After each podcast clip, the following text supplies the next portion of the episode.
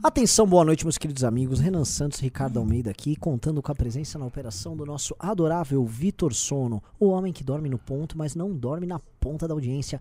Queria comentar com vocês que hoje será um programa incrível, estamos, estamos muito leves e soltos hoje, e todo dia que o Bolsonaro se ferra é um dia que nós comemoramos, não é, Vitor Sono? É isso aí. Então é o seguinte, pessoal, hoje vai ser um dia legal, dia de análise de pesquisa, análise de cenário eleitoral, aquela análise de tudo. Começou a semana, a gente tem que trazer todos os últimos fatos aí que estão pegando aí no, no rolê e eu vou trazer, tá? Porque teve pesquisa do valor econômico. Ahn, a pesquisa é muito ruim pro Bolsonaro. Muito ruim pro Bolsonaro. Pela primeira vez ele ultrapassa a marca psicológica dos 20%, mas ultrapassa pra baixo, né? Ele cai de 20%. Né? Ele que já vem nessa tendência, nhé, ele, já ele já beijou o 20%, subiu pra 21, 22. Dessa vez ele apareceu com 19% de ótimo e bom. E o que cresceu foi o regular. Eu tratei disso no vídeo hoje de manhã. Né? Isso é tendência de perda de público. Ou seja, um cara que eventualmente é simpatizante do Bolsonaro, mas nem esse cara tá conseguindo sustentar a ideia de que o governo é bom. Esse cara começa, o cara ouve na Jovem Pan. Eu assisti, ouvi na Jovem Pan sexta-feira, Ricardo. O pessoal comentando: não, é, o governo Bolsonaro, a economia tá ruim pra quem? Se for pra você que não conhece o que tá acontecendo no Brasil, não tá, tá, tá mal. Agora, se você é um agricultor, se você conhece, vê os nossos números da infraestrutura, vê os nossos números da mineração, o Brasil tá bem. Então é todo mundo minerador e fazendeiro no Brasil. Eu, eu fiquei. Só o pessoal do agronegócio, É, né? é, Isso é. que ganha dinheiro. Eu fiquei E, e ca- também a galera da Bolsa de Valores, das offshores. Aí tá bem, né? Agora, se você é professor, segurança, pedreiro, motorista de ônibus, motorista de Uber, se você simplesmente é um advogado, um engenheiro, um médico ou qualquer outra profissão, aí tá mal. Mas aí você não é brasileiro, né? Você não Se você, é por brasileiro, exemplo, né? não tem uma, Pô. uma mina de bauxita né, Você- no você seu não- jardim, você não é brasileiro, você não tá exportando isso. Tá trabalhando com nióbio? Então você não é patriota. É isso aí, pô, não sabe as riquezas que esse Brasil tem, aí você tem que se fuder também, pô. Então, pessoal, é, foi um fim de semana de muitos absurdos, né? É, foi um fim de semana que uma mulher foi detida por mandar um presidente ir tomar naquele lugar, né? O que também é assim, é simbólico. Eles passam o dia inteiro reclamando que prende os caras da STF, o STF prende todo mundo, ah, liberdade de expressão, não pode atacar o ministro do Supremo. A moça, sozinha numa estrada, fala que o Bolsonaro era a noivinha de um tal de Aristides, e aí ela vai detida. Pois é. Autoritarismo total. É, Como é que é? Ela passou o resto do dia, foi a Polícia Federal que fez isso. Passou o resto do dia numa delegacia tal, aí liberaram ela, com quanto ela seja obrigada a prestar depoimento depois. Pra dizer o que? Que ele não é noivinha de Que ele não Aristides? é noivinha Ela vai ter é, que se falar é, solenemente. Não, desculpe, eu confundi. Ele era noivinha de Pedrão, mas não É. de Aristides.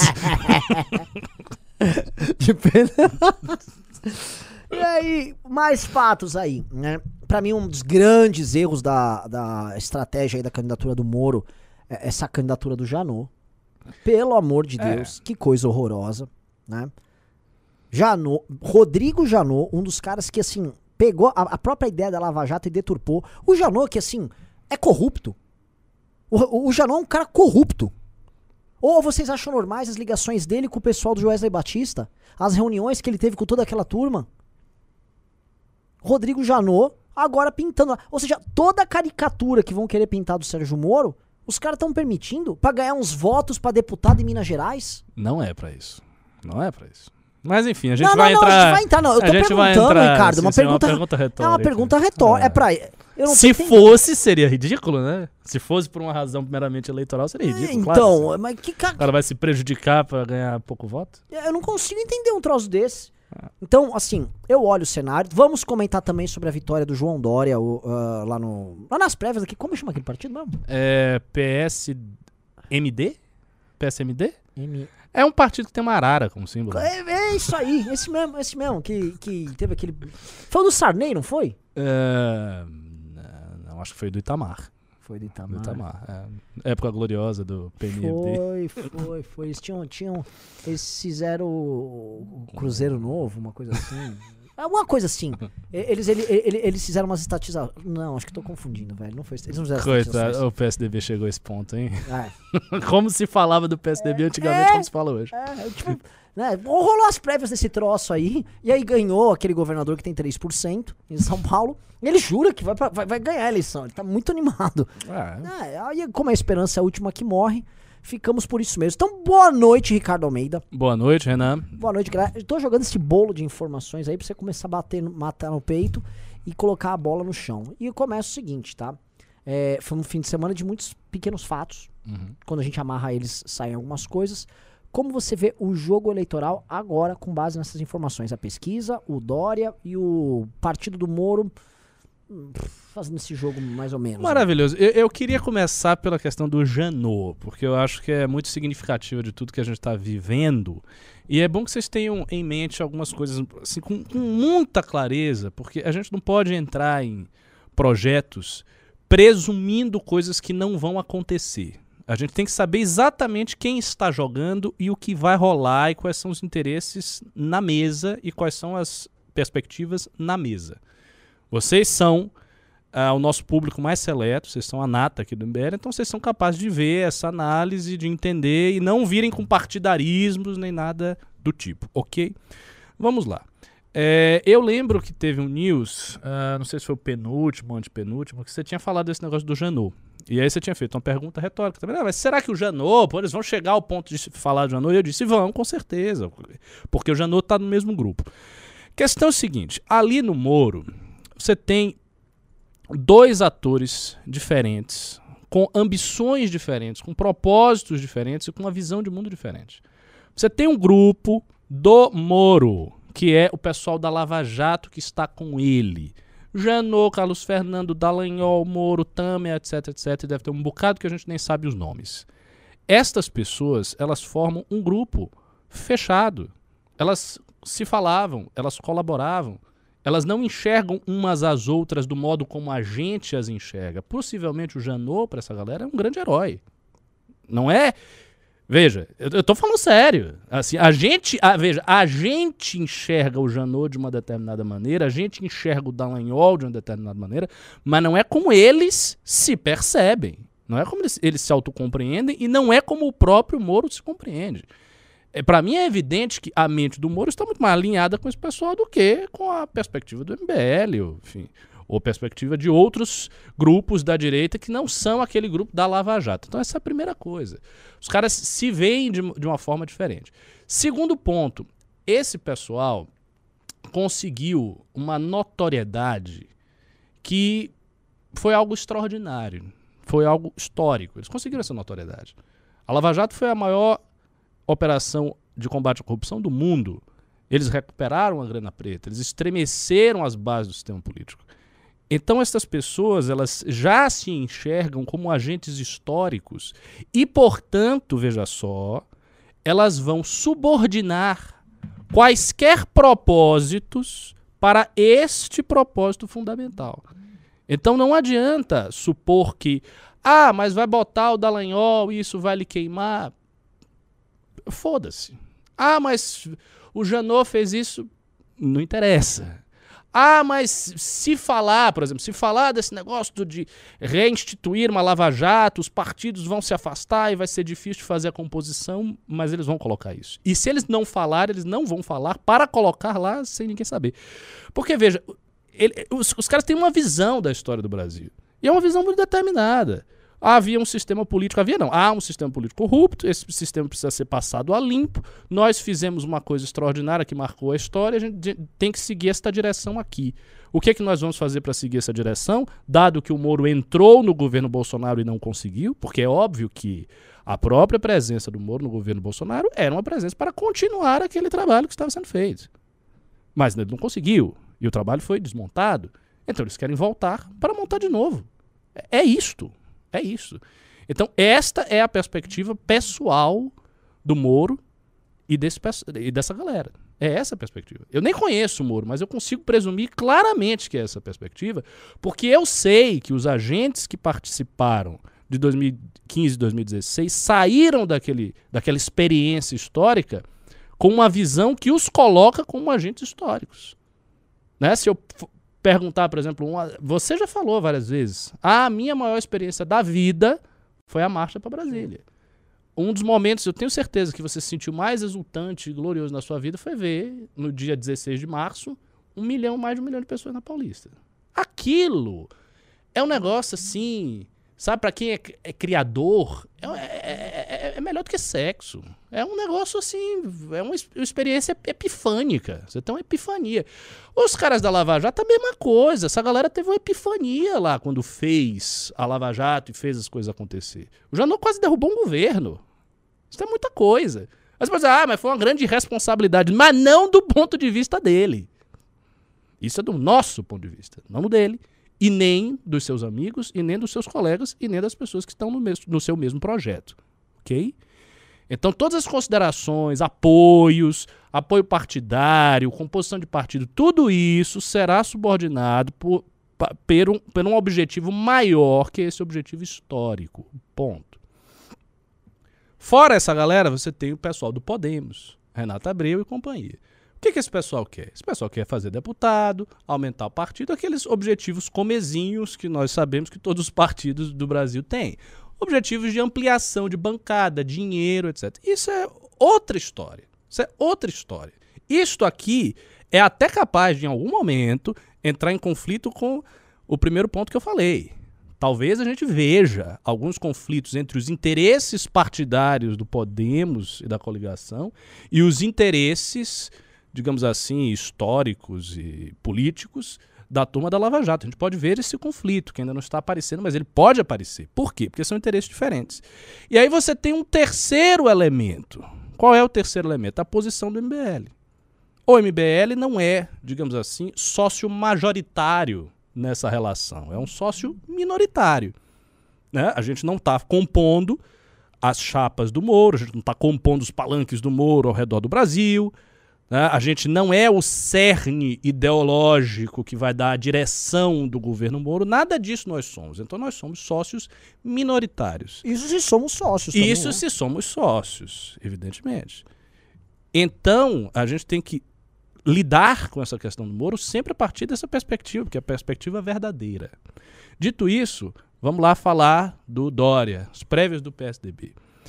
Como se sabe, as prévias do PSDB revelaram atritos e fraturas internas no partido muito graves. É, é um partido que a gente sempre comenta vem numa perda, num declínio constante de relevância, num declínio constante de importância. Só que aí é preciso colocar uma vírgula neste declínio. O João Dória é uma figura que teve uma ascensão meteórica ali dentro. Tá? O cara foi apadrinhado pelo Alckmin, se tornou prefeito, depois conseguiu se tornar governador e agora venceu as prévias do PSDB. Qualquer coisa que se diga a respeito do Dória, não se pode dizer que nos projetos que ele se colocou, ele perdeu.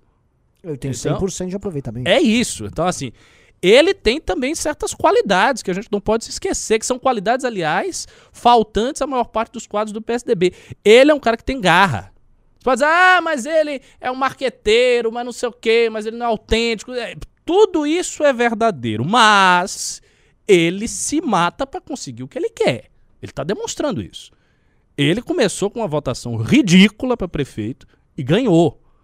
Ele começou e foi para o páreo no governo de São Paulo relativamente complexo e ganhou.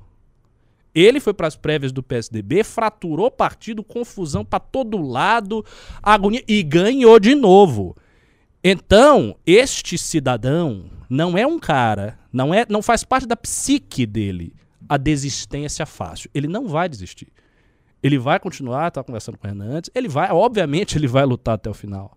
Obviamente ele vai lutar Não tem sentido ele não lutar até o final. Não tem sentido. É, é dele. Ele quer ser presidente a todo custo.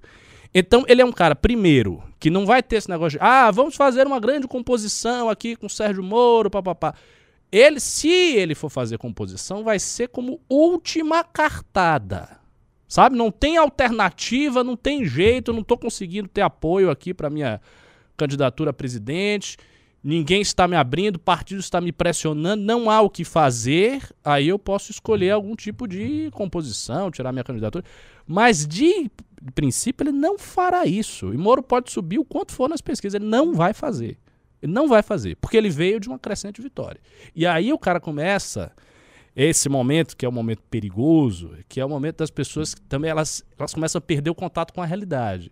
Porque o Dória já é político, já tem algum tempo que ele é político, ele era lobista de político antes, Então, assim, eu não acredito que ele seja um cara que tenha tanta aderência à realidade concreta das pessoas normais, vivendo as suas vidas, onde o Dória aqui em São Paulo é muito queimado. Sempre que você fala do Dória, o pessoal não gosta. São uma quantidade enorme de pessoas que não gostam, que antipatizam com o Dória, pelo menos aqui na capital. Eu vejo isso. Então, a, ao ter esse descolamento, ele pode começar a achar de verdade que vai acontecer um milagre ele vai ser presidente do Brasil.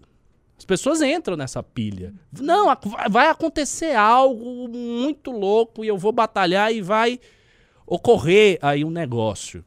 E então, quando você entra com esses dois elementos psicológicos, a crença de que eu sou um vencedor, eu tenho garra e vou, e vai acontecer um milagre, vai acontecer um negócio eu vou conseguir, isto aí, amigo, é a receita pro cara não sair de cima do tronco. Ele sentou ali não vai sair, ok?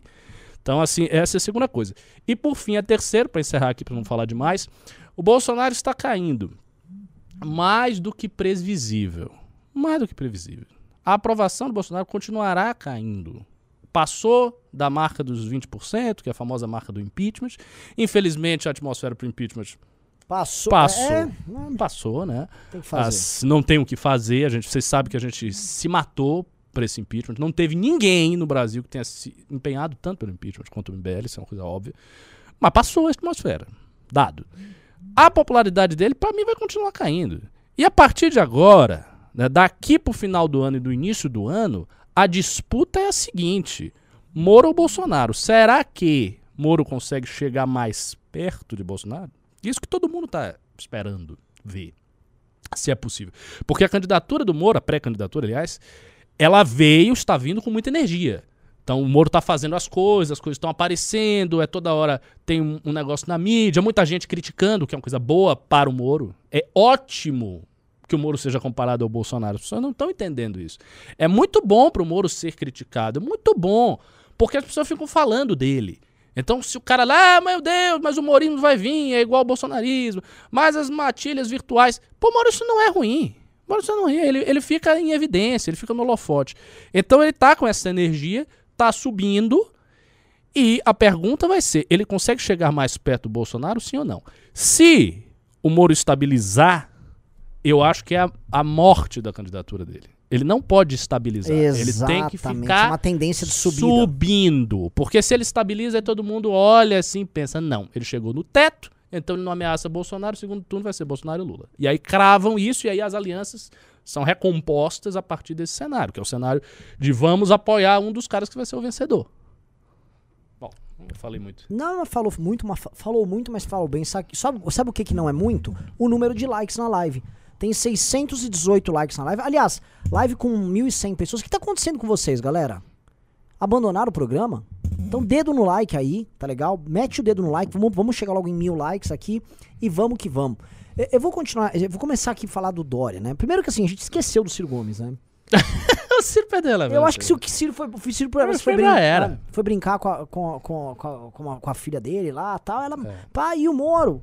Porque ninguém tá falando do Ciro. O Ciro sumiu. Sumiu até os ciretes que vinham aqui no nosso chat. Sumiu. Cadê os ciristas? Cadê vocês, ciristas? Eu chamei pra ir pro congresso do MBL, ele furou, né? Então não vou, não serei eu a ser simpático com ele. Foi, ele foi, foi bem, bem babaca, tá? O o Ciro. Vou até ser honesto aqui. Não, não vou entrar em detalhe, foi bem babaca. Então também tô cagando. O Ciro, o, o Ciro, é que assim, o Ciro tá em, num, num confortável quarto lugar, né? Distante ainda do Dória, mas com uma tendência de queda. E eu, que eu acho que vai acontecer, eu já falei em vídeo, a gente já comentou aqui, é aquele eleitor do Lula vai virar pro cirista e falar: meu irmão, É lógico. É você vai verdade. ficar perdendo tempo aí. Tem dois fascistas na cola aqui. Exato. Tem, não é um, tem dois fascistas na cola, você não vai vir ajudar? É. óbvio, e- esse é o papo que vai vir o eleitor do, do Lula pro eleitor do Ciro. E assim, o eleitor do Ciro não tem o que falar, não, não, eu vou, agora vai, agora que eu caí pra quarto, vai. E detalhe, assim, o Dória tá vindo com muita, muita fome. Eu fui saber bastidores, né? Se você soubesse os bastidores por trás da, da eleição do Dória ali pra. Da, da eleição dele pra ser o candidato PSDB, você ficaria enojado, tá? E me parece o seguinte, eu nunca vi um político ir para uma eleição tão estruturado como ele tá indo. Mas num nível, num nível jamais visto. Creio eu que tirando o Bolsonaro com o Centrão, ele, só ele com o estado de São Paulo tem mais estrutura para trabalhar, trazer aliados que, todos os outros com o PT na cola ainda. Pode botar o PT, ele ganha do PT. Então, assim, eu não vejo é, o Dória, e esse é o ponto, eu não vejo o Dória desistindo de forma alguma. Não, ele não vai desistir. A declaração dele hoje, que saiu na imprensa, foi a declaração de um cara que tá indo pro pau com o Moro. Não sei se você viu. Ele tem que ir. né? E o inimigo dele é o Moro, então não vai dar pra ele ficar com, essa, com essas elegâncias, né? Ah, é a terceira via. Tem terceira via nenhuma. O Dória tem um calendário que o tempo corre ao contrário pra ele e ele tem que ir lá e ele tem que esvaziar o. Ele não precisa ultrapassar o Moro. Se ele sobe pra 7 e o Moro cai pra 11, ele ganhou. Mas eu acho essa uma tarefa realmente difícil. Eu não acho. Eu, eu acho. Eu vou te falar por Eu quê. acho que ele vai encontrar, eu acho que ele vai encontrar uma dificuldade que vai surpreendê-lo. Vou te falar por que eu acho que não é tão difícil. Quer dizer, eu acho que o mais provável, por enquanto, é o Moro vencer mantendo essa onda. Mas o Dória não tem que ultrapassar o Moro. O Dória precisa fazer acontecer aquilo que você falou. O Moro não subir mais. Ele tem que criar um bloqueio ao crescimento do Moro. Ele tem que ter um poder nele próprio tal e construir uma micro-aliança aqui, em evitar que pessoas caiam no Moro, de tal maneira que o Moro não consiga manter essa aceleração. Então, se ele, Dória, cresce, O por quê? Pra prejudicar o Moro, eu concordo. Pra prejudicar o Moro e aí fazer com que o Moro não seja candidato. Porque o, o negócio não é ele passar o Moro. Se o Moro vê que ele não sobe, aí ele não é candidato. Entendeu? O o o- a meta do Dória, gente, não é ultrapassar o Moro. A meta Entendi. do Dória é chegar a 6%, que ele travou o crescimento do Moro. Ah, é, Entendeu? interessante você disse. Agora, ainda assim, eu entendi. Ah, Mas ainda assim é uma tarefa difícil, porque ele tem que fazer, assim, são muitos elementos. Ele tem que lidar com desafios, assim, gigantes. Cara, e, e assim, eu vou ser franco, se ele conseguir fazer tudo, eu voto no Dória. Porque eu também sou, eu sou desse. Eu acho que se tem um negócio, assim, um destino inapelável, o cara consegue resolver todas as coisas, e ele vai, ele chega... Aí eu começo a achar que tem uma coisa assim, Entendi. astral. Aham. E aí foi que, o Bolsonaro foi isso. Eu votei no Bolsonaro porque eu achei, né? Eu disse, não, alguma coisa aconteceu, pô. Esse cara não tinha nada. Mas é, pô, ele não tinha nada. Ele enfrentou tudo e todos, contra tudo, com uma campanha ridícula, mal financiada, feita pelas pessoas. O cara leva uma facada. O cara leva uma facada. O cara é ruim de debate. Ele leva uma facada, ca- quase morre. Vira um- uma espécie de mártir. Não vai pro debate, sobe mais ainda na pesquisa. Eu, eu pensei, não, esse cara vai ser presidente. E- Isso, isso não é explicável. Isso é uma, é uma conjunção de fatores Sim. tão improvável que tem um elemento superior, um elemento de destino. Eu acredito realmente nessas coisas. E não digo que é um elemento bom. Talvez o destino do Bolsonaro fosse chicotear a gente do jeito que tá essa merda aí. Ou seja, ah, brasileiros, vocês estão achando que tá ruim pra vocês? Eu vou botar aqui o Bolsonaro que vai ser pior ainda, pra vocês deixarem de ser descarados. Às vezes o destino é esse. Mas eu acredito que haja um elemento de destino no, da vitória do Bolsonaro. Então, se o Dória conseguir fazer tudo, talvez eu me convença que o Dória é outro caso disso. Por quê? Porque ele tem vários elementos que ele tem que ultrapassar. Ele tem que fazer isso, você falou. Ou seja, ele precisa segurar o Moro, que é uma coisa É que eu não, tinha, eu não tinha visto. Ele tem que brecar o Moro. Aí. Po- po- Posso só Ah. Pô, ele não precisa fazer nada além de manter o Moro do tamanho que o Moro tá. Isso. Ele breca o Moro. Aí o Moro tem que desistir da candidatura. Aí o Moro desistindo da candidatura, aí vem a parte mais difícil ainda. Ele, Dória, precisa herdar muito voto do Moro, herdar voto de todo mundo, para conseguir ele se aproximar do Bolsonaro e na reta final virar o jogo contra o Bolsonaro. Isso é bem complicado. Isso é bem complicado. Por quê? Porque muita gente que tá com o Moro também detesta o Dória. Veja, há, há uma interseção entre moristas e odiadores do Dória. O, Dória é odiado por motivos distintos por várias pessoas. Exato. Ele é muito odiado. É um, é, uma- é um mix, quando todo mundo escolhe um motivo pra odiar o Dória. Pô, Eu tenho o meu próprio, que é particular. Eu sei. Eu, eu vou dar um exemplo. Tem um amigo meu que ele votou no Bolsonaro, tá? Um cara mais conservador. Chegou o Moro, ele disse: Não, eu vou votar no Moro. Só que no Dória não voto de jeito nenhum. Pra ele, o Dória é pior que o Lula. Ele, não, ele, ele detesta o Dória. E ele não é nem de São Paulo. É da Bahia, mas ele não gosta do Dória. Então tem um monte de gente assim. Tem gente que não vota no Bolsonaro e vota no Moro, mas se o Moro sai da jogada, o cara volta para votar no Bolsonaro. Ele regressa ao Bolsonaro e não vota no Dória. O Dória é uma figura que gera muita repulsa. Muita repulsa. Então ele teria que brecar o Moro, ele teria que subir, herdar esse voto, destruir a repulsa que ele já gerou. Ou seja, mudar a imagem pública dele final deste ano, início do próximo, rápido, em cinco meses o cara tem que mudar toda a imagem pública dele que ele construiu. fazer um negócio, dialogar com as outras regiões, reabilitar É, o PSDB, porque o PSDB é fraco. Exato. É uma tarefa hercúlea. Hercúlea. E aí entra o problema do Dória. Você sabe onde o Dória ele se limita? Quando ele. Quando ele, ele negligencia, e ele negligencia a inteligência. Você fala, como assim, né? Ele tem pessoas capazes ao redor dele. Mas para a administração pública e para a execução da- das táticas dele que levaram ele a chegar onde ele tá. Quando você senta com o Dória para ter uma conversa sobre Brasil, sobre as forças, para fazer o que a gente faz no MBL News, ele não entende nada. O Dória acha que com o negócio da vacina e com a gestão aqui em São Paulo, que é boa, e se a gente fosse Sim. partir daquela premissa assim, é, não, é economia estúpido, não, é, é tá entregar o bom serviço, o povo vê. Ué, era pro Dória tá na boa, com 80% de aprovação em São Paulo. O governo de São Paulo não é ruim. E São Paulo tá passando pela crise melhor do que o resto do Brasil. Os números estão todos aí. Não há como negar o número. Você pode falar, ele tem a calça apertada, ele tem. Ele é falso, é. Ele é ridículo, é. Ele não é confiável, não é. Ele muda de. Ele pode ser igual um petista amanhã se aquilo levar ele pro poder. Tá? Ele é tudo isso. Só que é o seguinte, a gestão aqui em São Paulo está boa. E o que eu quero dizer? Ele não consegue olhar pra isso, e o caso da vacina, e fazer uma reflexão. Por que será que, apesar disso, eu não consigo performar eleitoralmente? Porque numa grande narrativa nacional, o, Dória foi convertido num baita de um vilão. Mas num baita de um vilão. Sim. E a esquerda não foi lá redimir ele. Que ele podia chegar pra pessoa, pro petista, né? O petista, não, não, o Dória é bom. Não, ninguém redimiu ele. O, o Dória é um grande vilão numa grande narrativa, não soube se defender nacionalmente. Na verdade, ele vestiu as carapuças todas as vezes que elas foram dadas pelo bolsonarismo. E tá aí. Então, assim, é, eu acho que o problema do Dória, ele vai mover mundos e fundos. Mas o problema do Dória é a falta de um entendimento desse negócio maior que tem aí.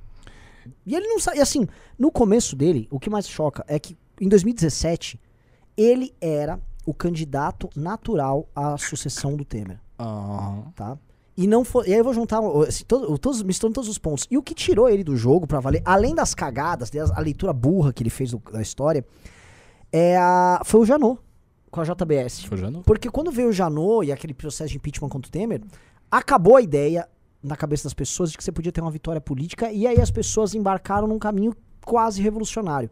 Com a greve dos caminhoneiros, um, um- um ano depois disso aí, e com a eleição do Bolsonaro, que aconteceu um ano e pouco depois disso aí. Ali morreu qualquer alternativa, morreu o governo morreu tudo. As pessoas entraram no clima nada, ó, nada presta revolução, por quê? Tiraram o PT do poder e a gente tava num clima gostoso no Brasil. Não sei se você lembra. Mais ou menos. Não, não, o de menos. clima gostoso, vou te explicar. Vou falar o clima. Pra direita e pra ideia. A ideia foi o seguinte: tiramos o PT do poder, PEC do teto, reforma trabalhista. ah, os números da economia melhoraram muito no final de 2016 pro começo de 2017. E entram no poder os novos prefeitos e eles começam a ter aprovações bizarras. E aí, o caso do Dória, então o Dória privatiza isso, iniciativa privada instala um banheiro e qualquer coisa. Ah, é, tava todo mundo animado.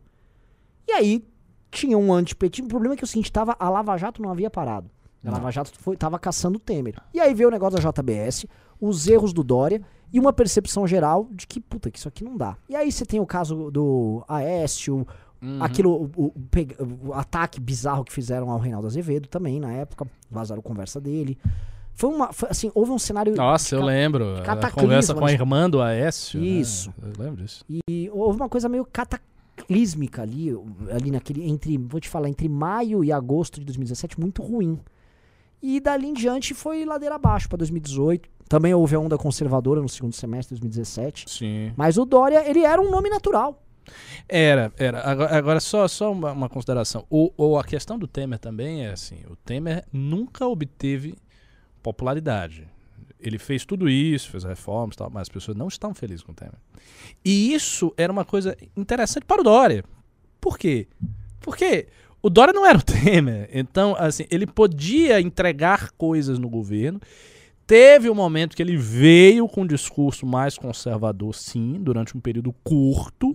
E ele entregava as coisas, ele veio com um discurso conservador e tinha uma aura. O Dória gerou, no início do mandato dele como prefeito de São Paulo, ele gerou uma aura de um gestor quase divino.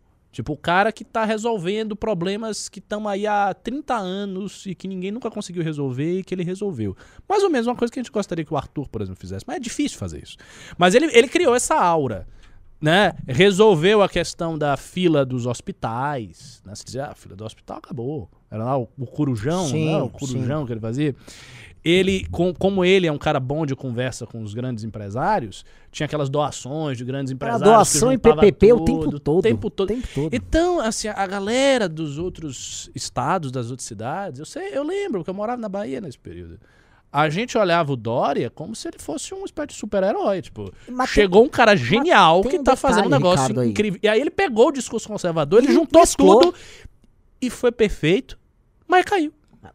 O, o Dória ali é como se fosse assim, aquele conjunto de ideias que, ganha- que derrubaram o PT, que estavam soltas no ar, entra o Dória e ele começa a aplicar, e todo mundo tava muito ansioso pra ver isso, começa a ver um, um gostinho disso numa prefeitura. E nossa senhora, olha só que revolução! Puta é isso. que pariu! Então, assim, o cara cresceu demais. Só que ele até hoje não entendeu o que aconteceu. Essa que é a verdade. Ele não entendeu porque ele tava bombando. E não entendeu porque ele deixou de porque ele bombar. deixou de bombar. Tanto que, assim, em 2018 ele vira o Bolsodória. E aí fica uma coisa constrangedora. É. E aí, a partir de 2019, ele dá umas flertadas com a esquerda. Assim, Uhum. é um troço muito confuso dele. E ele não sabe. E eu acho que por não entender, por não ter uma leitura macro da coisa, não adianta. é, ele vai botar muita grana, entendeu? Não adianta imaginar que assim, ele vai conseguir ser o cara a tirar o Bolsonaro do túnel. Eu acho isso impossível. Eu acho que ele pode, esse é o ponto que tem assistindo, ele pode inviabilizar o Moro se ele for muito obstinado. E ele não é burro. Assim, tem uma coisa nesse ponto que ele não é burro. É. Ele sabe que o inimigo dele é o Moro. Uhum. E assim, quando o Dória bota alguém como adversário, ele é, ele é muito. Assim, o Dória vai acordar mais cedo e vai dormir mais tarde que todo mundo. E ele dispõe de um cofre infinito pra fazer isso. Grandes contatos e a vontade de. E nesse ponto, sabe quem vai ser auxiliado? Pelo próprio Bolsonaro e pelo Lula. Na verdade, agora, se a gente for falar aqui da dinâmica do jogo, a dinâmica que tá dada no jogo é, É Moro contra todos. é Moro contra Rapa. É, é isso aí. É isso aí. Sabendo jogar, Moro, isso pode beneficiar demais ele. Demais. Não sabendo jogar, ele pode ser trucidado. Trouxe- Concordo 100%. É exatamente isso. Se ele conseguir. É porque isso também depende de fatores são imponderáveis, difíceis de você ter esse fator assim na mão. Mas se o Moro conseguir levantar um clima de revolta contra o sistema e tal, ele consegue subir. Aliás, isso é uma coisa muito delicada. Por quê? A gente viu o que esse clima de revolta contra o sistema pode fazer no governo Bolsonaro, que é um lixo e que prometeu coisas messiânicas que ele não cumpriu. Esse tipo de clima é um clima perigoso, porque as pessoas começam a militar agressivamente, elas ficam histéricas, elas começam a pressionar todo mundo, gera, gera aquele fenômeno, aquele movimento que a gente viu com Bolsonaro. Os analistas tradicionais da política, do tipo Reinaldo Azevedo e companhia, não querem esse tipo de clima de jeito nenhum. Por outro lado, não dá para dizer que a democracia brasileira pré-2015 era uma democracia saudável, porque não era. Primeiro que teve o projeto ideológico do PT e antes do projeto ideológico do PT, você teve um governo que esposou certas ideias quase tecnocráticas, foi o governo Fernando Henrique, e que foi aquela coisa, o governo PSDB do SEBRAP. Então a ideia de resolver conflitos muito profundos via administrativa. E fez um bom governo administrativamente. Só que, ao mesmo tempo, o governo Fernando Henrique foi o contexto no qual o PT floresceu, que a esquerda toda floresceu e que a direita foi dissolvida mesmo. Assim, a- a- as, as últimas restes de direita foram dissolvidas no governo Fernando Henrique Cardoso. Por quê? Porque existe um pensamento dentro do PSDB, que é uma coisa que está muito dentro do partido já, de tentar resolver questões políticas via administrativa. Então vamos resolver aqui administrativamente e vamos tocar. Então a democracia brasileira já vinha com um déficit ideológico de uma posição mais liberal, claramente expressa, e de uma posição mais conservadora, claramente expressa. Isso volta com tudo em 2015. E aí vem esse fenômeno de revolta contra o sistema, de raiva contra o sistema corrupto, os corruptos, etc. O Moro ele tem que fazer isso acontecer. Mas por outro lado, isso é perigoso. Porque você cria aquele clima. Mas o Moro não tem. Só o que Mo- ele tá indo já pro outro caminho. Só, só deixa eu te É. interromper um segundo. Ô, Vitor. Sono. Porra, por que, que desligaram a porra do ar, velho? Não tá. É, tá. tá ligado? Tá muito calor. Mas tá quente mesmo. Mas assim, ab- abre a porta ali, velho, serião. Ou manda o pessoal comprar um ventilador amanhã. É, é- é porque tem é- essa luz. É, tá é, calor a, gente, a gente sofre um pouco porque o, o programa tá lindo, né? Mas tem duas É, luzes Dois canhões na nossa que cara. estão na nossa cara assim. Abre a Tá! porta aí, Vitor Sono. Que calorão, mano. É um saco. Tô brigando com a... Desculpa aí, galera. É que é, é fogo. É, Outra coisa, pessoal. Estamos com 1.500 pessoas, quase. Tá baixa a audiência. Dedo no baixa. like aí. Eu queria estar com 2 mil. Qual é? Dedo no like aí pra gente subir essa bagaça. Vamos lá. Eu vou pedir pra mudar o título do Vitor Sono quando voltar. Vou botar... É, é, Dória quer acabar com o Moro. Uau! Nossa, esse. É que ele quer mesmo. Eu sei, Ele é quer, ele quer, o título. ele quer. Ele quer, e assim, ele vai pra cima até não poder mais. Agora, esse. esse Ó, muda o título, Vitor É. Sono. Dória quer acabar com o Moro. Agora tem a coisa, esse adversário é um adversário que ele tem que ir pra cima, mas pelas beiradas, né? Eu não acho que o Dória pode, assim, explicitamente ser hostil ao Moro. Assim, desqualificar mesmo, dizer, não, você é um juizeco corrupto que não dá pra chegar. Porque o Bolsonaro e o Lula, eles dispõem de meios retóricos de confronto muito diretos. Bolsonaro é, o cara é um canalha, um vendido, queria ser Traidor, presidente, traidor. traidor, traidor, pau. E Lula é um juiz corrupto, a- agente dos americanos que queria me impedir de ir pra eleição. O Dória não tem, o Dória não, ele não. Ele não tem discurso, ele não tem meios de criar um discurso desse tipo. Até porque o eleitorado que o Dória tem ainda é um eleitorado que tem uma certa simpatia pelo Moro. Não é um eleitorado que odeia o Moro. Ah, o eleitorado do PSDB não olha pro Moro com nojo. Então ele vai ter que enfrentar o Moro, mas ele vai ter que enfrentar o Moro dos bastidores. Sabe? É o jogo nas sombras. Eu acho que. Não, fácil não vai ser. Eu nem imagino ainda qual vai ser a estratégia do Dória. Vou até ficar pensando, vou, vou falar com algumas pessoas pra ver o que a gente tira aí. Mas o fato é, este fim de ano ele vai estar em ação já. O Dória tem muito pouco tempo pra atuar. E não imagine que ele vai ficar só se construindo. Ah, tá tendo a construção do Dória nacional. Vai tentar, mas o lance todo ali, ele precisa dar essa brecada. E voltando a falar, se ele manteve o Moro 12, 13, 11, 10, 12, acabou. Moro, Moro é candidato a Senado Exato. né? E, enfim, o Dória vai operar isso. Co- coisa assim, o que ele pode fazer, esse é o, é o cálculo, o que, que ele pode fazer indiretamente para aumentar a rejeição do Moro, entendeu? Esses são os cálculos. Ele fala, Bom, preciso aumentar a rejeição do Moro, porque assim eu consigo diminuir a capacidade de crescimento dele. Ah, qual o, o arsenal de coisas que podem ser feitas nisso aí? Às vezes ele não precisa dar a cara em nada. Né? Às Sim. vezes é um veículo de imprensa que atacou aqui. Isso, isso eu acredito. Entendeu? Isso é E, possível. eu- Isso é e aí possível. eu acho que é, assim, a É, operação... gera uns tentáculos dele pra ir. Essa mídia São Pa- Paulista, pai, tal, no muro. Essa- for pegar, exatamente. é, é o que o. Bolsonaro tá fazendo. O Bolsonaro, a, a Jovem Pan, tá operando da seguinte história. O Moro, além de traidor, o Moro ele é esquerdista. O Moro Sim, é tucano. Comunista, como, É. como disse o cara lá. E eles vão, e eles vão construindo a ideia assim de que o Moro não é confiável, de que o que ele tá fazendo, que ele até foi bom num determinado momento, mas hum, ai, não vou confiar não, esse cara é meio esquerdista aí. E aí eles vão jogando, vão jogando, vão jogando, até começar a botar a, né, a pulga atrás da orelha da galera, né? Não sei até que ponto isso vai funcionar, porque há um espaço pra um cara como o Moro crescer, e eu não vejo as pessoas, puta, acho que agora Agora o Constante, depois, eu- depois de eu tomar a vacina a contragosto, é, é, acho que agora eu vou, o Constantino tá certo. Então fica meio, meio difícil, mas É. que, eu- puta, que vai ter esse jogo, vai ter. Assim, eu acho que não, é, é inevitável. Agora perguntar de um outro cara, né, você, Ricardo. É, o Lula, né? O Lula teve uma das pesquisas aí, o Bolsonaro apare- apareceu muito perto dele. Foi uma pesquisa, saiu no começo da semana É, passada. Relativamente perto. Agora em outra pesquisa, é, quando eu digo perto, a seis sim. pontos. seis a sete é. pontos, cara. É, é, é perto. Agora, nas outras pesquisas que saíram agora, na, a da XP e PESP, o Lula tá com 42%. Se você bota os 6 do Ciro aí, tá quase no, no primeiro turno. Eu acho que o Lula tá. Aquilo que eu tô falando desde sempre. Numa posição confortável demais. Demais. Por quê? Porque a tendência, a gente acabou de ver pesquisa de opinião sobre a aprovação do governo Bolsonaro em que ele tá caindo. Ele tá caindo. O ótimo bom dele tá caindo. O regular tá mais ou menos. O ruim tá subindo. Então, cara, ele joga a favor do tempo. É maravilhoso você jogar a favor do tempo. Né? Quanto mais tempo se passar, mais o Bolsonaro vai se desgraçar. É difícil o Bolsonaro inverter esta relação. Ele, ele teria que ter algo para fazer uma inversão. Essa inversão não ocorrerá de maneira automática. Bolsonaro não, ele não tem como subir de maneira automática porque ele não tem nenhum fator que, visto de forma singular, justifique uma subida. Ele não tem, ele só tem fatores de queda. Bolsonaro só tem fatores de queda. Por quê? Porque a situação do país está ruim. Ah, como é que Bolsonaro subiria?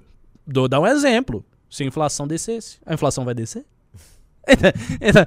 Não. Ah, como é que Bolsonaro subiria se ele conseguisse dar um extensivo Auxílio Brasil para, sei lá, 40 milhões, 50 milhões de pessoas? Ele vai conseguir fazer isso? Ele tem espaço fiscal para Não, isso? e ele tentou agora o Auxílio Brasil, o 13 terceiro do Auxílio Brasil. É, E não rolou. pois é. Por quê? é- Porque ele tá se cagando pro Natal. Na boa. Claro. Se preparem pro Natal duro pra galera. Ainda tem isso. Natal duro. Réveillon duro. Réveillon agora comprar causa- frango, é. não consegue comprar o frango, não consegue comprar o peru. É uma merda. É. Uma merda. Então, assim, e- Bolsonaro não tem fator nenhum de crescimento. O Lula, por outro lado, tem alguns fatores de queda. O Lula até tem alguns fatores de queda. Por exemplo, ah, o tempo em que ele não fica tão em evidência. Como ele não está muito polêmico, então ele não fica tão em evidência. Pode cair alguma coisa com isso. Tem uma outra coisa, é, a, questão- a presença do Moro aí pode ser um fator de confronto que, enfim, prejudique algo da imagem do Lula, mas é, também é difícil, porque o Lula já foi preso, né? É, é sempre bom lembrar isso. O Lula foi um cara que já foi preso. Então, assim, o que ele tinha em termos de arranhar a imagem já aconteceu. Não há nada que arranhe mais a reputação de um homem do que a cadeia. Você vai pra cadeia, isso é arranhar muito a sua imagem. Né? Já pensou, a gente tá aqui. Já pensou se a gente fosse preso? Eu pensei. Porque. Sei que você pensou. Mas se fosse uma denúncia, Séria. digamos assim, ve- séria não, porque não seria, porque não seria verdadeira, Sim. mas uma denúncia verossímil. Uma coisa verossímil, não pareça uma coisa escandalosa, mas algo verossímil. Ah, não, o MBL desviou, sei lá, através do, do Kim, um dinheiro lá da emenda. Fosse uma coisa desse tipo e a gente fosse pra cadeia. Isso é terrível pra reputação. Mas quando você sai da cadeia e você volta, e você tá com 42% na eleição, o que mais que pode te prejudicar? Outra cadeia? Então, pra mim, o Lula está muito confortável. Ele, ele não- ele não tem preocupação, eu não vejo preocupação nenhuma. Nenhuma no horizonte do Lula. Nenhuma. e a tem preocupação dele é só assim: será que dá pra eu ganhar logo no primeiro e acabar com esta merda? É lógico, mas tem que ser essa a preocupação do Lula. É. Eu acho que qualquer coisa que garanta um segundo turno e que gere o. Sabe o olho do Sauron? Ah, virando pra ele, É a opinião perigoso. pública. se Isto virar, é perigoso. Ele tá ferrado. Isso Porque é verdade. é, a, a verdade é o Verdade. seguinte: os lulistas, é, isso eu já vi em lives deles, eles estão com a, com a seguinte ideia: olha, com- por mais que o governo Bolsonaro te- esteja sendo trucidado, o Lula não consegue ultrapassar esses 45%. Ele não sobe. Exatamente. Ele não pega 70% da opinião. Exato. Ele não vai. Assim, o Lula tá Não batendo vai. no limite natural num momento em que ele não está nos holofotes. E eles estão com medo disso. E aí entra o lance do Alckmin, porque hoje o Alckmin praticamente aceitou publicamente ser o vice dele. Eu vi. E aí, Ricardo, é, pra quem tá assistindo. Aliás, pessoal, mandem superchat pix, por favor. Na boa, assim, pra gente manter esse programa de pé, tem que ter grana, não tem, tem jeito. Montei um segundo canal por causa disso. Pra pagar nossas compras. O, o boleto chega duro aqui no mês, tá? É muito memeiro aqui trabalhando, é Vitor Sono, é um horror isso aqui. Eu olho pra essas paredes com esse ar-condicionado bosta aqui e fico mal. Então, por favor, mandem pimbas e superchat, mandem perguntas inteligentes que nós vamos responder todas, tá? É... Mas o que que eu tava falando? É, você tava falando da questão do Lula, ele, ele ficar em evidência na opinião pública. Ah, Sim, sim. Aí o Alckmin. O Alckmin, Então o isso, Alckmin topou. Meu irmão, É, o Alckmin topou. assim, será que isso vai ter o efeito? Porque a cabeça dos caras é o seguinte: Eu sei qual é, eles querem pegar pra São Paulo. é pegar São Paulo e pegar um tipo de voto que o Alckmin vai passar um Lula muito light. Um Lula muito light. Muito. Eu imagino fazer uma campanha quase sem vermelho. É, Entendeu? é. Aliás, Vitor Sono. Vamos fazer um rect aqui ao vivo, Vitor Sono? Pô, eu tô com um vídeo. Vazou um vídeo de pré-campanha do Lula. Ah, foi? Aham. Ah, quero ver. Vamos, vou, ô, ô, Vitor Sono, tô te mandando o vídeo agora. Beleza, mas dá um minuto aí pra eu preparar, pra eu preparar aqui. Não, lógico, tô te mandando aí. Ó, pronto, mandei aí. Tá no seu zap. Tá? Mandei pro Vitor Sono um vídeo de pré-campanha do Lula. Foi pelo menos o que me mandaram aqui, né?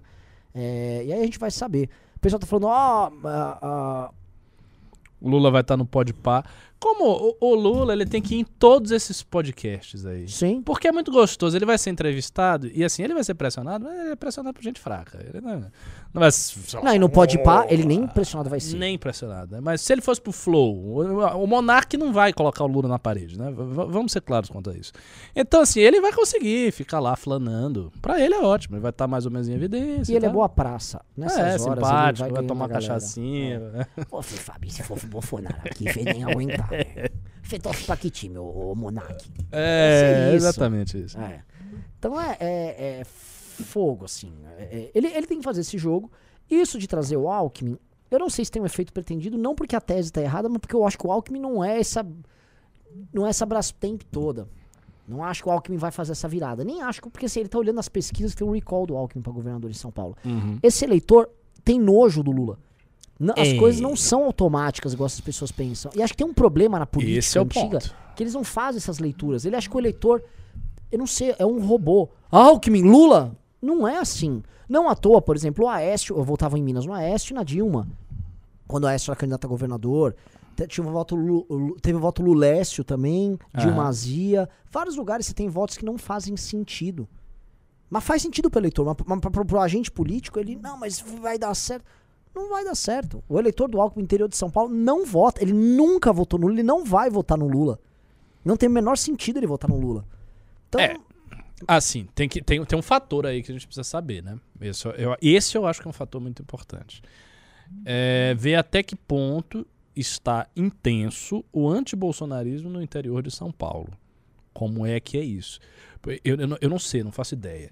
Mas imaginando que haja um antibolsonarismo já muito forte e que o Lula venha com um discurso muito leve, quase esqueçam o Lula que eu fui, e com a figura do Alckmin e quase que só o Alckmin fazendo campanha pra ele aqui dentro e com o antibolsonarismo agudo, aí talvez o pessoal vote no Lula. Aí não é impossível, porque aí você junta muitos fatores.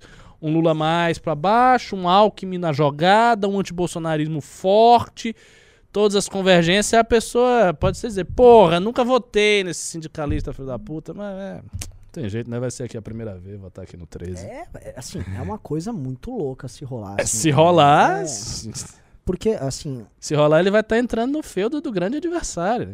tem Eu- assim, Eu odiaria o PT, de alguma maneira, diminuir o seu antipetismo em São Paulo. Isso não pode acontecer de jeito, jeito nenhum. nenhum. De jeito nenhum. Isso é, Mas com o isso aqui lá, é, é- é- é o feudo da resistência. É. Se isso acontecer, ele tá lascado. E agora tem um detalhe. É, isso passaria pelo PT retirar a candidatura até do Haddad para governador e fazer uma composição apoiando o Márcio França. Aí aumenta ainda mais a É. Aumenta ainda intensidade mais, dessa transferência. Porque seria assim, olha só, ninguém aqui é maluco, calma aí. Né? Aí você já tem um voto para governador, tem o Alckmin, aí você vai deixando light. E tem um detalhe, que aí teria o Boulos saindo para governador na outra chapa e o Lula não estaria apoiando o Boulos. Sim. Aí fala, "Vi- não, sim, radical é sim. aquele ali, você gosta, inclusive vota nele, mas. Né, eu não sou, eu tô com esse aqui, tá de terno e tal. Então, É, é, então. assim, isso não é impossível. Isso não é impossível. Agora, eu só fico Minas pensando... Gerais isso também funcionaria. Eu só fico pensando assim, se também se eu, eu reflito. ah, eu, antes, antes de você botar só pra eu encerrar isso aqui. Eu reflito também se vale a pena pro PT tanto esforço, porque o Lula já tá bem, né? Eles realmente, deve ter uma coisa no PT, eles estão com medo mesmo do Lula ir pro segundo turno e não ficar no primeiro. Eles têm medo, eu acho que, de uma virada violenta. Por exemplo, Bolsonaro convocar uma manifestação. Ele pode fazer isso. Não pode? Pode. Não dá. Já pensou? Uma manifestação Não, não, contra o e- Lula grande, e grande, com- negócio com grande. grana? Grana. tipo, é véspera de eleição. Torra os tubos aí, tem que ser duas vezes maior do que foi de 7 de setembro. Vai ser um Sim. negócio, uma agonia contra o Lula. E todo mundo vai ser compelido aí. O Lula e não precisa nem ser assim, explicitamente bolsonarismo. Lula, contra ele. É. É um negócio da medo. Não, não, assim. é, O, o Lula. É que assim, a gente tá falando já nos Lula no segundo turno, então tudo é desastre, tudo desastre. Não, mas tá no segundo turno é impossível que não esteja. Mas enfim, vamos ver aqui o Vamos jingle. ver só o jingle. dizendo, Lula é, lá, eu peguei brilha realmente do Poder uma 360, estrela saiu no dia nunca 19. Então, é, então vazou agora mesmo. É, nos últimos dias.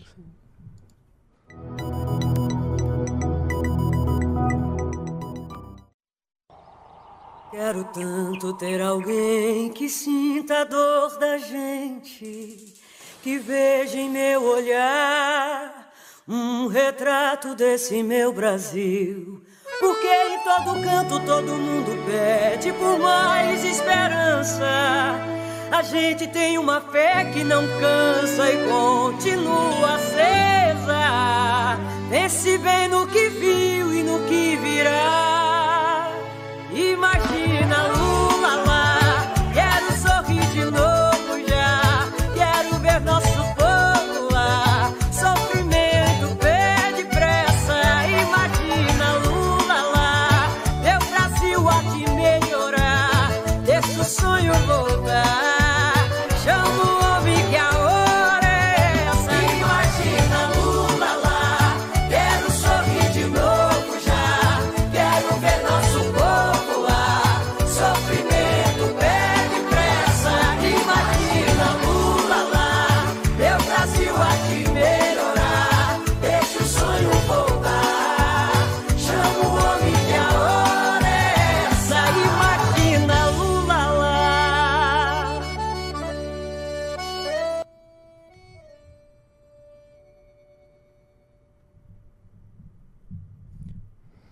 E aí, o que você achou?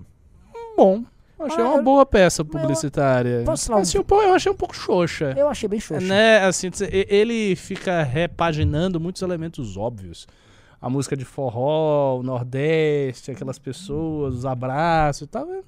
Assim, achei que foi um, um- um trabalho pouco criativo. Eu Tipo, também. o cara já sabe a fórmula. Exatamente. Né, ele vai, vai, exatamente. bota aí a fórmula. E assim, não há nenhuma indicação, sentindo que assim, ah, sofrimento tem pressa, pede pressa. Tá, mas não tem nenhum indicativo assim, a vida tá uma merda. Ou cadê, cadê a picanha também, que ele fala o tanto? É, não teve força. Não teve força. E tem um teve negócio que força. me parece assim, realmente, as pessoas que aparecem no vídeo inteiro são bem populares, é o eleitorado dele. É. Só que a música e o estilo da construção não é popular. Mesma linguagem, entendeu? Não É. passa um negócio.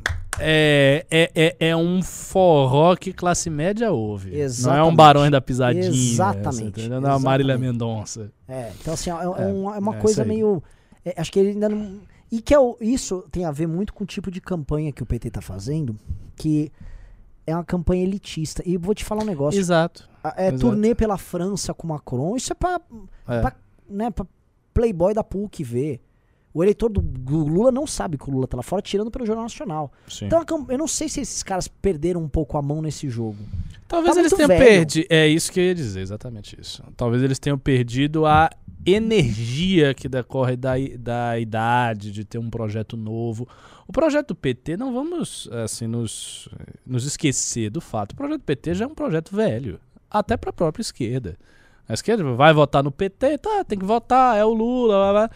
Mas não é um projeto que acende novas esperanças. Não é tipo o que os caras fizeram no Chile. Ainda é um negócio aquele, aquele reme-reme do cara que governou o Brasil durante não sei quanto tempo, durante oito anos, e que quer fazer as pessoas lembrarem que foi bom. Não é um negócio que cria muito entusiasmo. Porém, eu, eu acho que haverá algumas peças publicitárias na campanha do PT que serão bastante agressivas.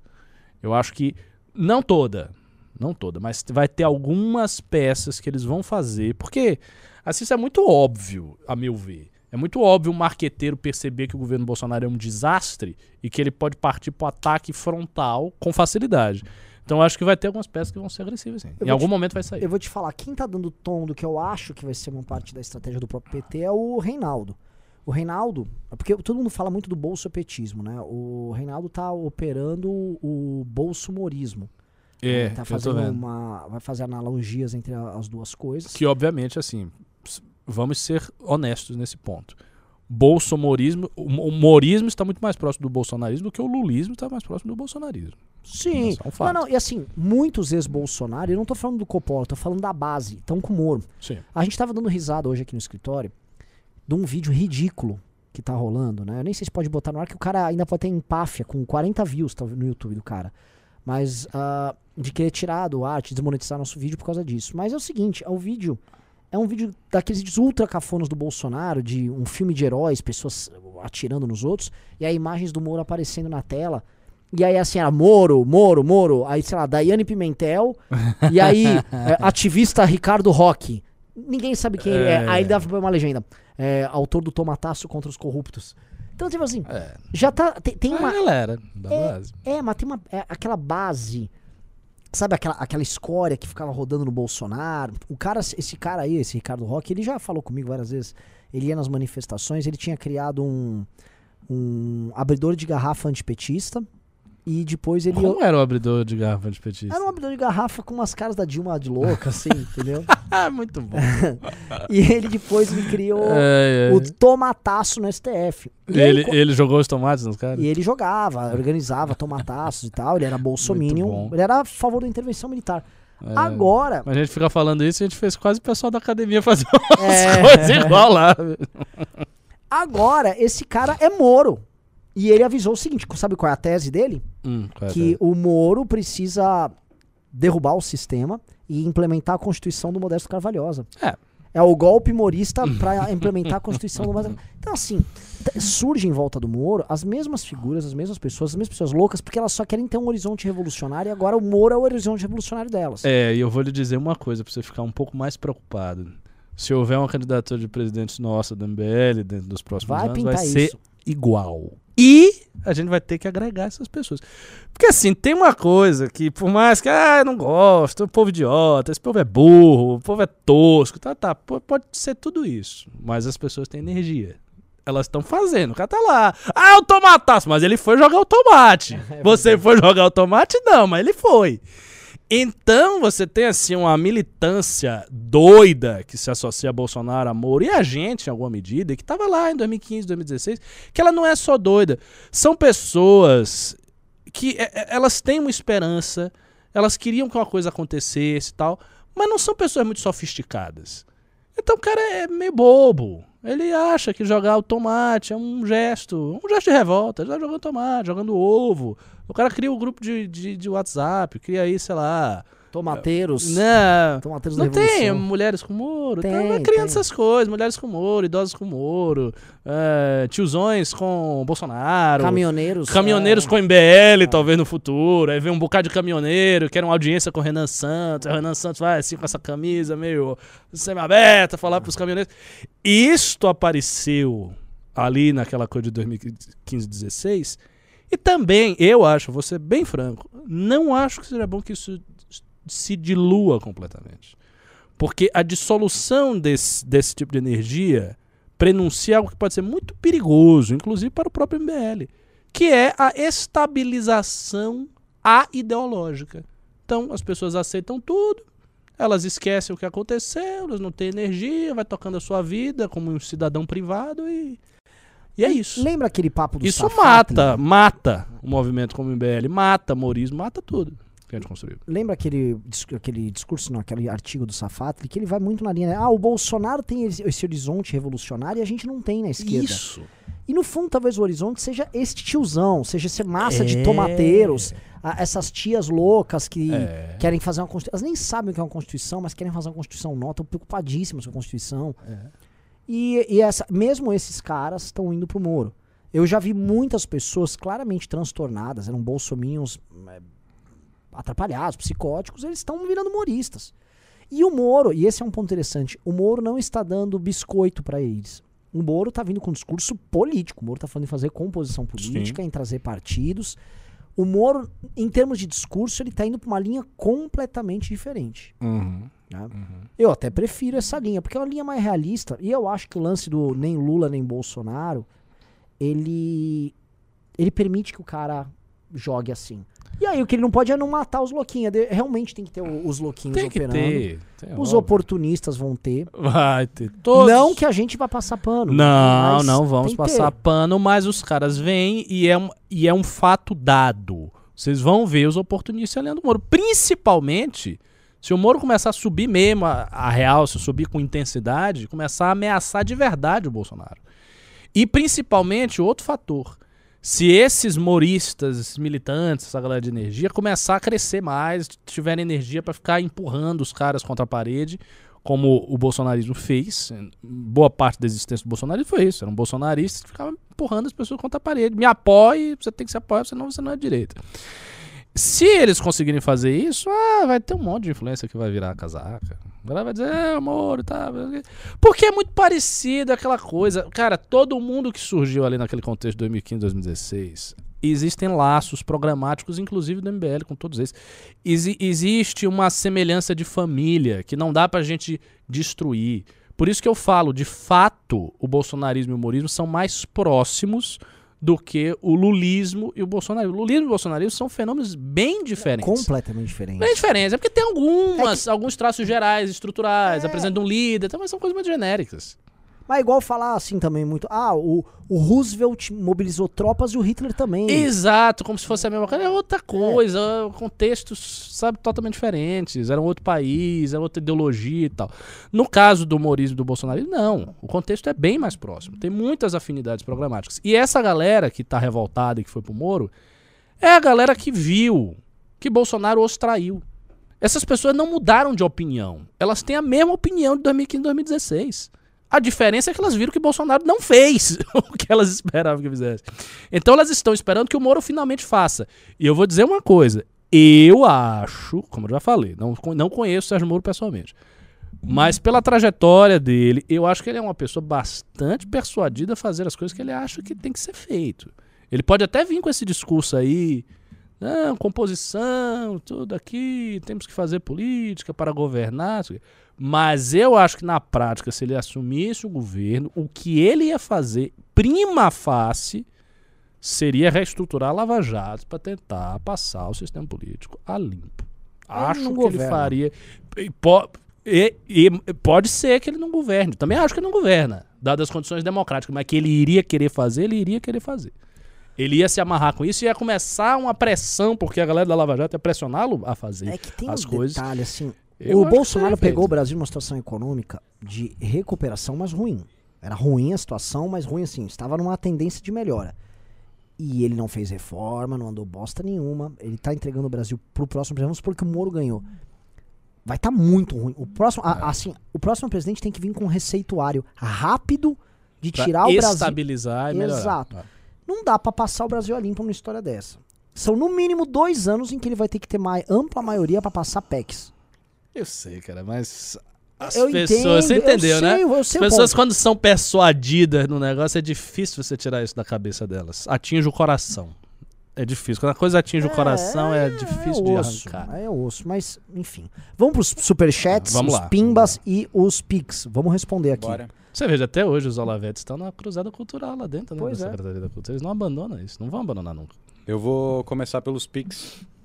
O Nelson Hernandes, Hernandes mandou cincão e disse: Seria muito massa se o MBL entrasse no Podemos, derrubasse a Renata, elegesse o Moro e dominasse o Brasil. a gente é o quê? É um, é um pink o cérebro? Não, não é detalhe, a gente ia dar um golpe humorista dentro do partido. Não é? Dar um golpe, então pra eleger o Kim, caralho.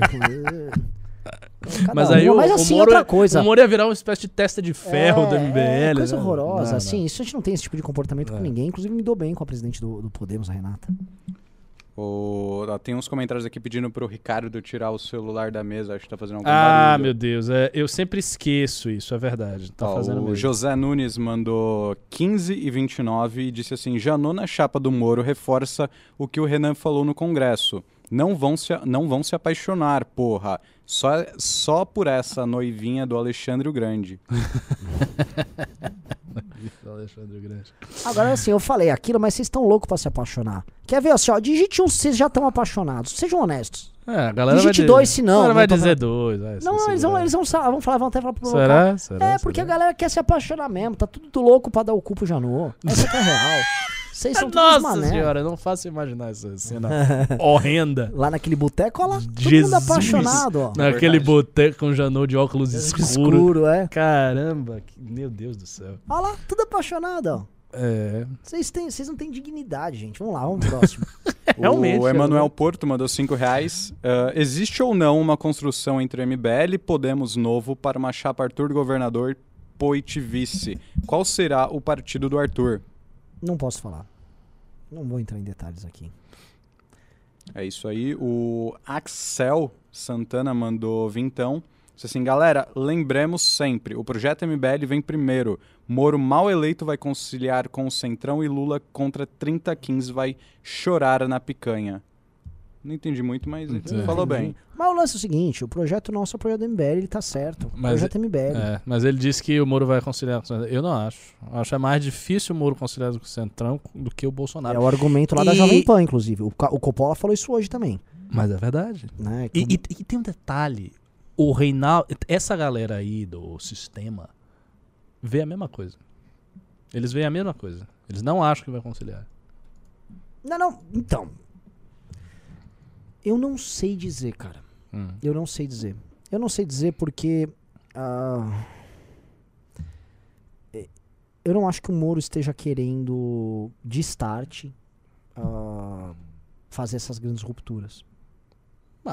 Pensando em termos estratégicos, né? Como É. uma coisa que. Eu, eu, eu não sinto. Bom, vocês sabem que eu já tive reunião com ele, isso saiu na imprensa. Eu não acho que ele esteja louco pra isso. Pelo menos no início. É bom que não, mas depois vai. Pra mim, pra mim, a centralidade do projeto se mantém. Vai. Peraí, tá banindo o gado. Jefferson Ferreira mandou mandou 5 e 20. Eu espero que o MBL esteja conversando com o Moro. O Podemos só está ajudando a si próprio. O Moro tem que bater de verdade nos oponentes. O Podemos tá, o Podemos tá tocando a candidatura do Moro, não é que ele tá só se ajudando também. O Podemos tá, tá construindo ali. É, E assim, o Podemos tem um vínculo com essas coisas da Lava Jato há bastante tempo. Tem, né? Não tem. é, não é, não, não foi, não, não se pode dizer que ah, uma É. coisa oportunista chegou se o partido não tinha nada, tipo o PSL de Bolsonaro. não, o Moro, o Moro foi pra lá porque o Senado do Podemos era um, era um Senado lavajatista. Fato. E tinha o Álvaro Dias, que já era amigo dele e tal. O Hugo Vigola mandou 9,99. Sigam MBL Mato Grosso, por favor. Opa, se Sigam, ó, e o Hugo Vigolo tá participando dessa reestruturação lá tal. faz uma preparem, hein, viu? Vai ter muito trabalho. Ó, e o Alisson Filho mandou 5 então. Boa noite, Renan e Ricardo. O que foi aquilo da Lava Jato de vazar a conversa do Reinaldo? Qual foi a finalidade disso? Não pareceu inteligente. Ué. Pessoal. Gente, quando. eh, Assim, ah, temos críticas. lá, Tem que ter, cara. é tem um monte de. Essa foi uma.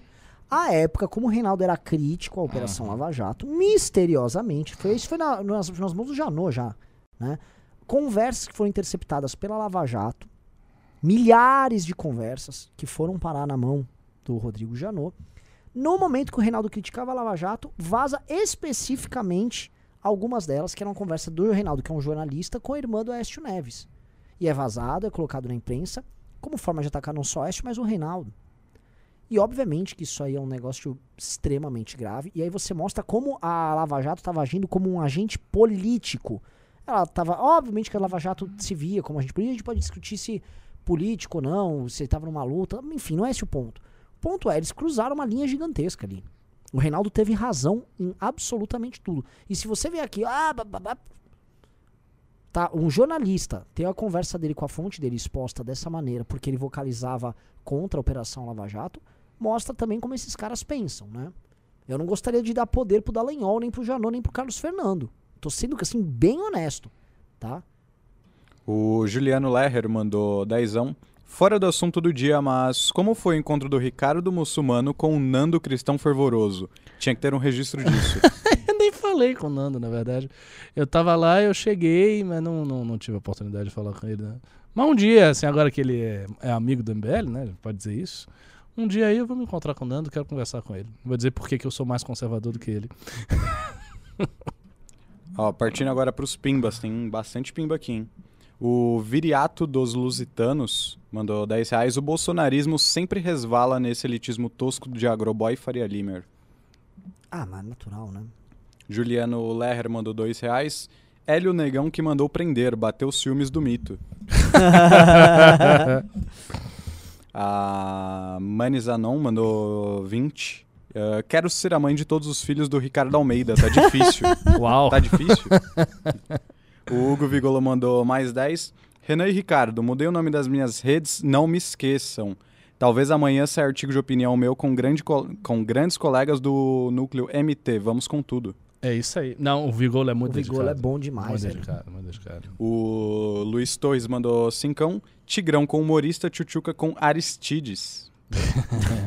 Só falando uma coisa, eu vou até antecipar isso, assim. A gente vai pensar como vai fazer, eu vou conversar muito com o Renan, com o pessoal todo, mas eu gostaria de ver no próximo ano algumas presenças de gente boa dos estados, talvez o Vigolo e tal, pra fazer o MBL News com a gente, em algum dos dias que a gente faz. Isso é uma Pra- ideia boa. Uma coisa É, que eu sempre, pessoal conhecido. né? eu sempre fui cobrado pela galera dos núcleos. Ah, eu queria aparecer e tal, mas sendo honesto, a gente não consegue nem fazer com certas figuras do próprio MBL daqui. É. É, é, a audiência, por exemplo, eu fico aqui, ó, o Ricardo fica vendo, fico atualizando a audiência o tempo todo O tempo aqui. todo.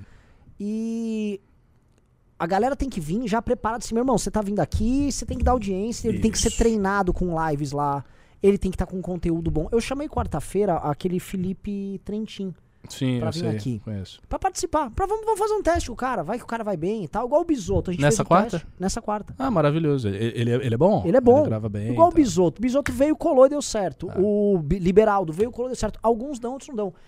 Seria incrível, e esse é um ponto que você tá bem certo. Se a gente começar a ter lideranças, puta, colou a live, a gente já nacionaliza o cara. Olha o Bisoto Isso. como ficou popstar. Isso. É, é o que eu gostaria muito. Isso que é nacionalizar e crescer muito. Porque é aquela coisa que você falou, os bolsonaristas eles conseguem fazer isso. Eles têm, eles, eles levantam as figuras, e aí você tem várias figuras espalhadas que pode ser um cara pode ser deputado, outro estadual, não sei o quê, vereador. Mas posso falar um, um ponto? É, a gente tem um, um- um lance, assim. O, o MBL News é um programa complicado, é, no bom sentido. eu sei, porque porque ele é sofisticado. é sofisticado. É. E aí vem Bolsonarista é bem mais simples, né? O cara chega, ah, simples. defenda o mito aí, É. vai! É. Ou é teórico de conspiração, né? Ele vem com uma análise, ó, os caminhoneiros. Tô com informação aqui, ó. Aqui, ó. Tá vindo direto pra Brasília. Ah, o Segura! já- 100 mil likes. É, segura, as pessoas eles estão vindo mesmo. Eu vi um caminhão na estrada passando. Era ele! Otonho! Vou ligar pro To- Otonho! É umas coisas assim. Já a galera, nossa, a galera gosta de análise. Então, muita gente aqui, por exemplo. Vou dar um exemplo, uma, uma pessoa assim, que é, é uma sumidade em termos de MBL, o Rubinho. O Rubinho, ele não é um cara de análise, igual a gente faz aqui. então, a galera não dá biscoito pro Rubinho no programa. É, Eu Não. adoraria que o Rubinho participasse direto. é. Mas é um cara de resultado, mas é. É, é, é isso mesmo. Trabalha enquanto eles fazem análise. Muito bom, muito bom. É, Meu Deus, qual foi o último pin? Ah, Conrado Amorim mandou 5 reais. Talvez o Dória tente fazer com que passem uma lei para que o Moro não possa se candidatar, como a quarentena de 5 anos para juízes. Olha. Olha. Mas o Dória não tem essa força, né? Não, mas Balançar assim, as leis eleitorais assim. elas só são É, válidas é demora, né? an- é antes de um ano da eleição. Ah, então, Então já passou. Já passou o prazo. O Gustavo Orlando mandou 10 reais. Nossa única chance é sentar numa mesa com o Moro e o MBL e montar a campanha dele. Não vai acontecer. A entrevista à CNN que ele deu foi patética, só sabonetou e não falou nada com nada. Ele sozinho não conseguirá. Eu não acho. É, eu cara. acho que você foi um pouco injusto com a entrevista. Não foi ruim desse jeito. Foi com o VAC? Foi com o Eu Vac. via do VAC Ah, toda. o Moro, assim? assim, quando. A questão é. Quando o Moro é confrontado com perguntas que atingem aquilo que o Ricardo falou, assim, os, as capitais do, do morismo, né? Aí é complicado, estão mexendo no Exato. judiciário. Agora, no resto, a postura tava boa, a dicção melhorou demais. Agora, é- é- ele é um cara que, assim, assim, pô, ele ainda não tem um projeto de governo, ele não articulou uma. Não, mas isso ele também falou que não.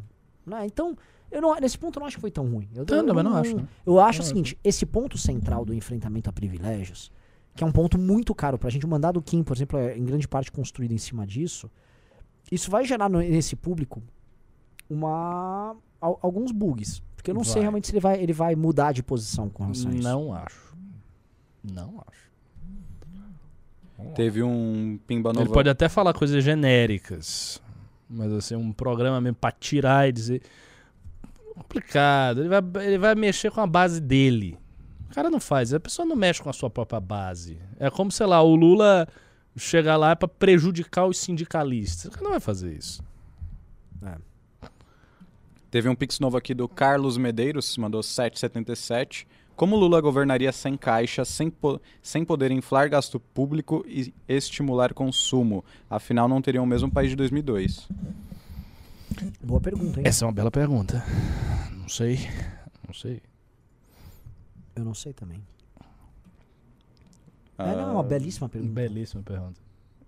Porque senão são as condições as mesmas, É, né? é que tem um detalhe que assim. Você pensou pode... se o Lula se fode e aí o PT acaba? não, é sé- isso não é impossível. Sim, sim. Tipo, o cara assume, porque assim, ele assumiu num outro contexto. Ele assume, ele acha que não, a gente consegue e não consegue, o Brasil entra numa crise fodida, aí o PT morre. Porque assim, se a imagem de Lula como grande provedor quebra, quebrou, tu- acabou. O PT acabou, o PT vai ser jogado na lona. Também assim, ganhar esse governo na situação que o Bolsonaro deixou é perigoso. O Ira do Leão Homem mandou 10 reais e deu papo. Nesse Natal o peru vai estar duro. o Nopael mandou 2 reais. Renan inaugurou as análises anais do Bolsonaro. Ah, é, eu Opa. fiz um vídeo hoje sobre a namoradinha do Aristides.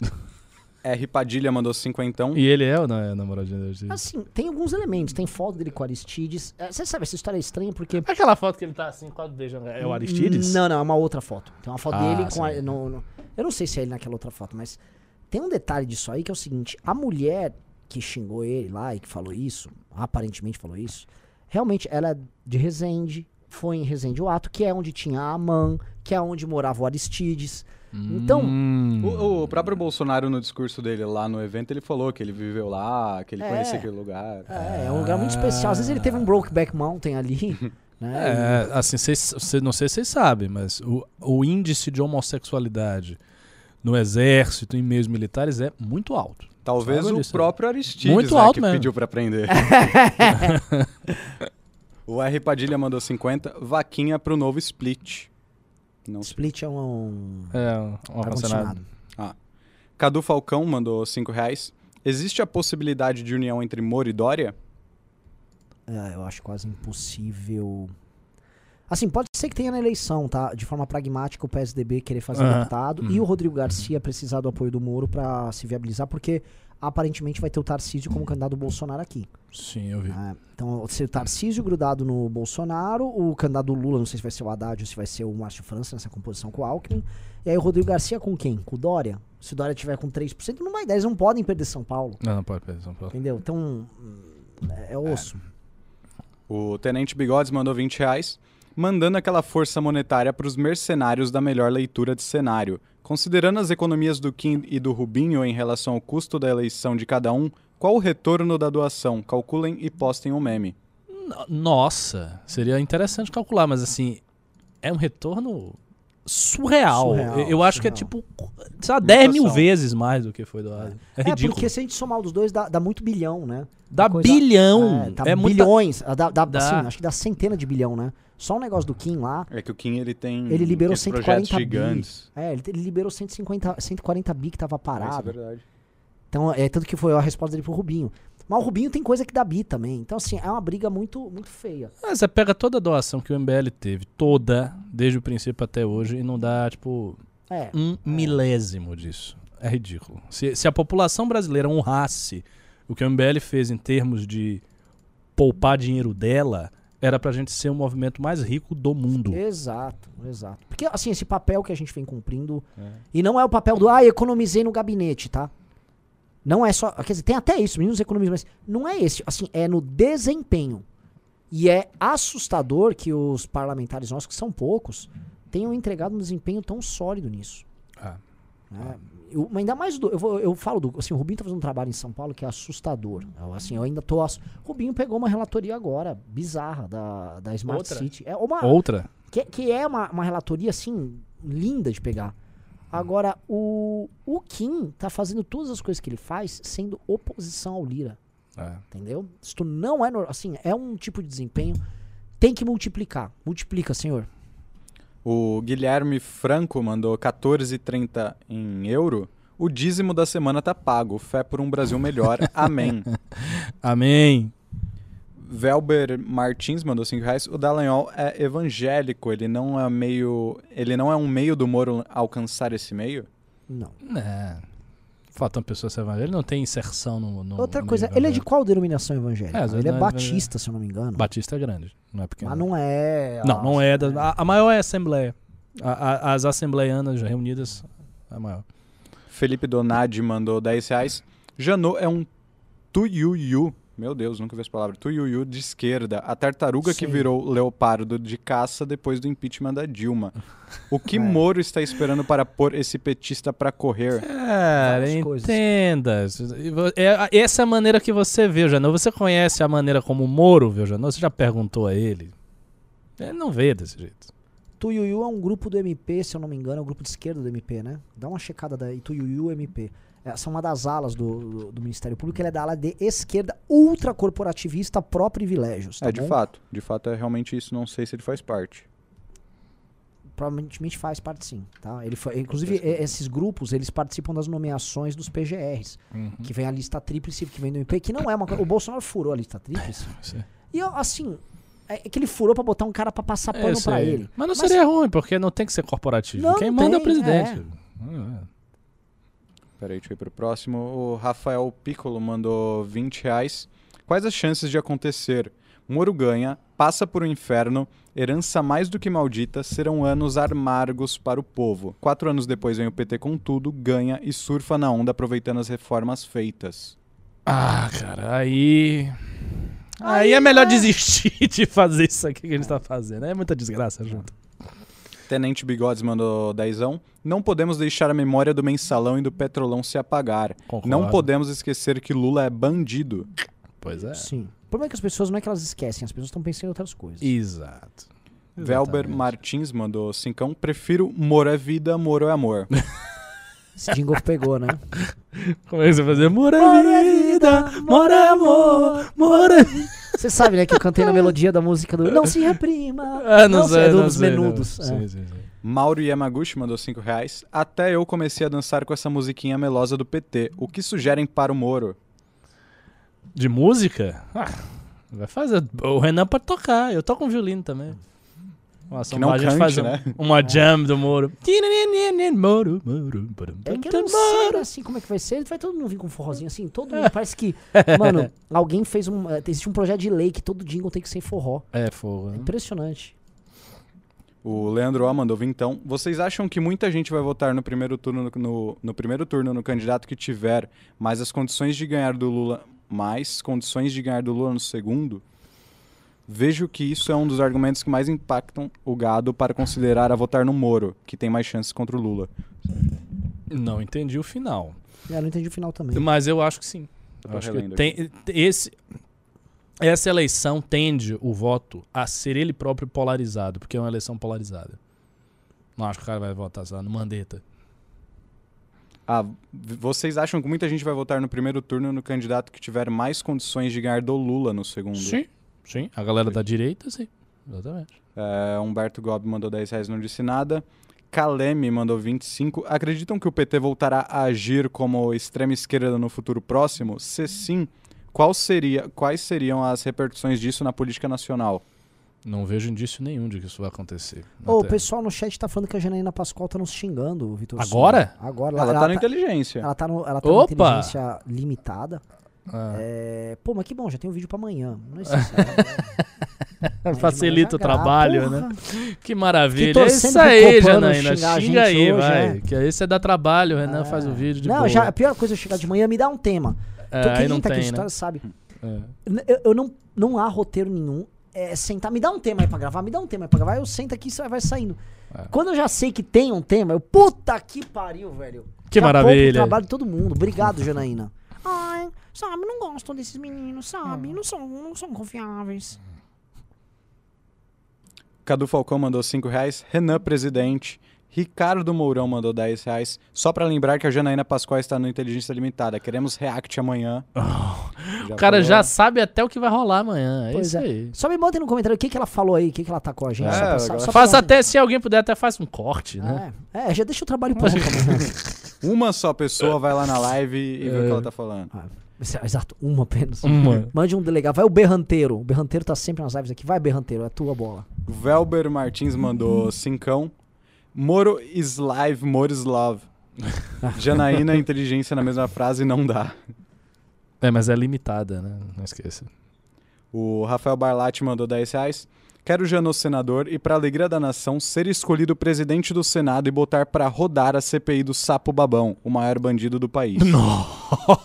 Como é que é? Quero quem, senador? Janot, Janot. senador Quem e botar isso? uma O CPI. Rafael Barlatti. Pô, É, o Barlatti é bem. O Barlatti é Lava Jato total. Ah, mas, mas nesse nível? É, já nesse não? nível, Nossa, Rafael Barlatti. Bom, ele, ele tá no MBL, só pra saber. Ou ele só é um. não, Não só sei, saber, não não, tem sei. nada a ver com isso. Não sei, não sei, não sei. Por favor, peguem a lista. Mas aí. faça academia próximo ano. A gente tem que ter os nossos infiltrados no pessoal da Lava Jato. A gente mete você em um bocado de grupo aí da Lava Jato. Guilherme Nossa, Martelli mandou então. Vocês acham que resolver o problema do saneamento básico seria uma boa maneira de um candidato de direita conquistar o eleitorado mais pobre? Não. Não, é muito fácil. Não, essa. não, não, não, não, não, por isso que nunca investiram. Na verdade, a, a piada é o seguinte: ninguém entrega, entrega obra que, que o povo não vê. Alguém lá vê esgoto? Não dá voto, tanto que não se investe. Por isso que o pessoal investe em praça e não em, em esgoto. Aí o cara anda em cima do, do próprio cocô e vai na praça, todo verdejante. É, agora sim, independente de voto, se alguém fizesse isso de verdade. Faria um bem de seria- danado. É. Vocês não têm noção de como isso mudaria muita coisa no Brasil. Muita coisa mesmo. O... Doença, hospital, tudo. Puta é- que. pa- Não, assim, cara.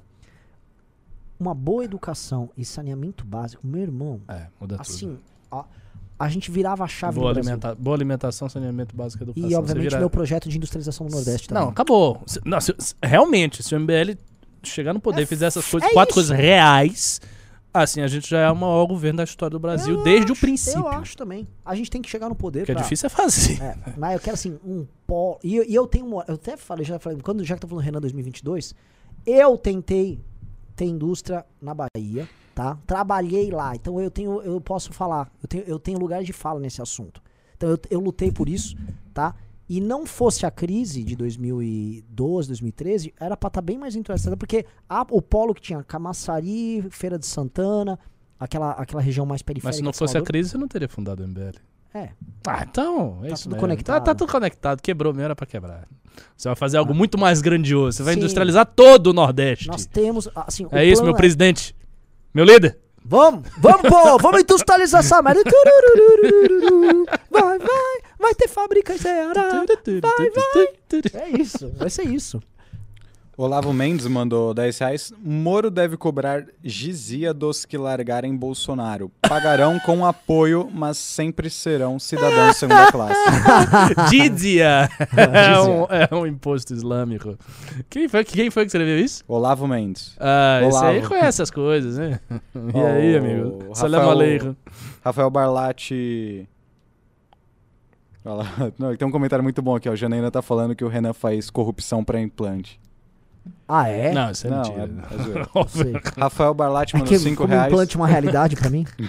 É que assim, eu contei pra vocês, algumas lideranças partidárias, né, pedindo nosso apoio, me ofereceram um implante. Acho que eu cheguei a falar numa live. É sério isso? É.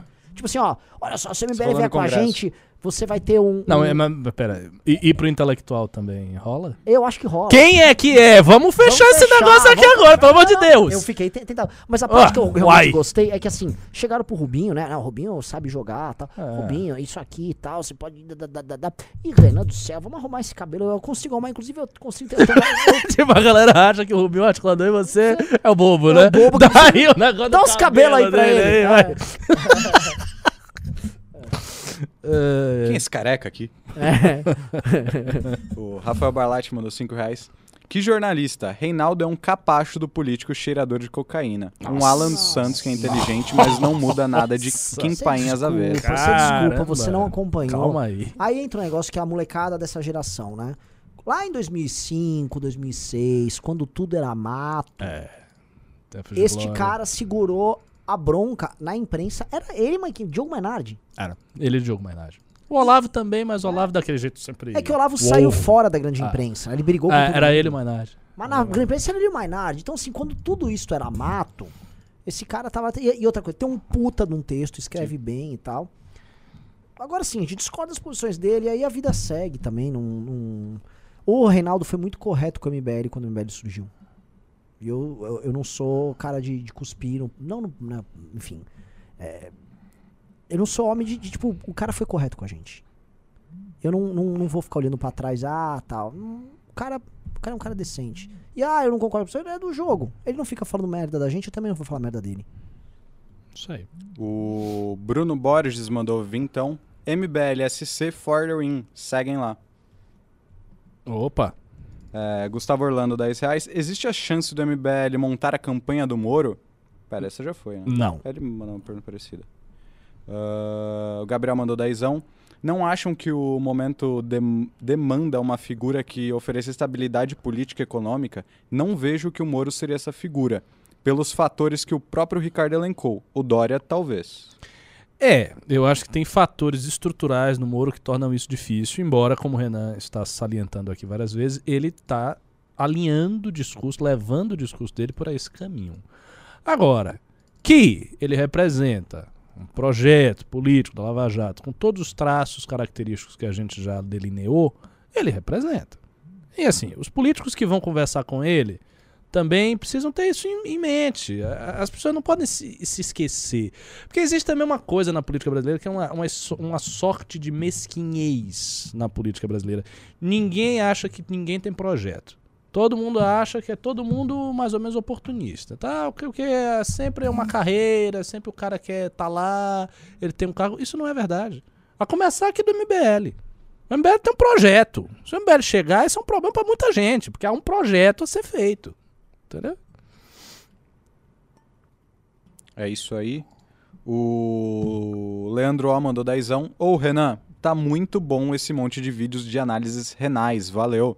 Na, que eu amontoei três vídeos hoje. Você fez três vídeos três hoje? vídeos hoje.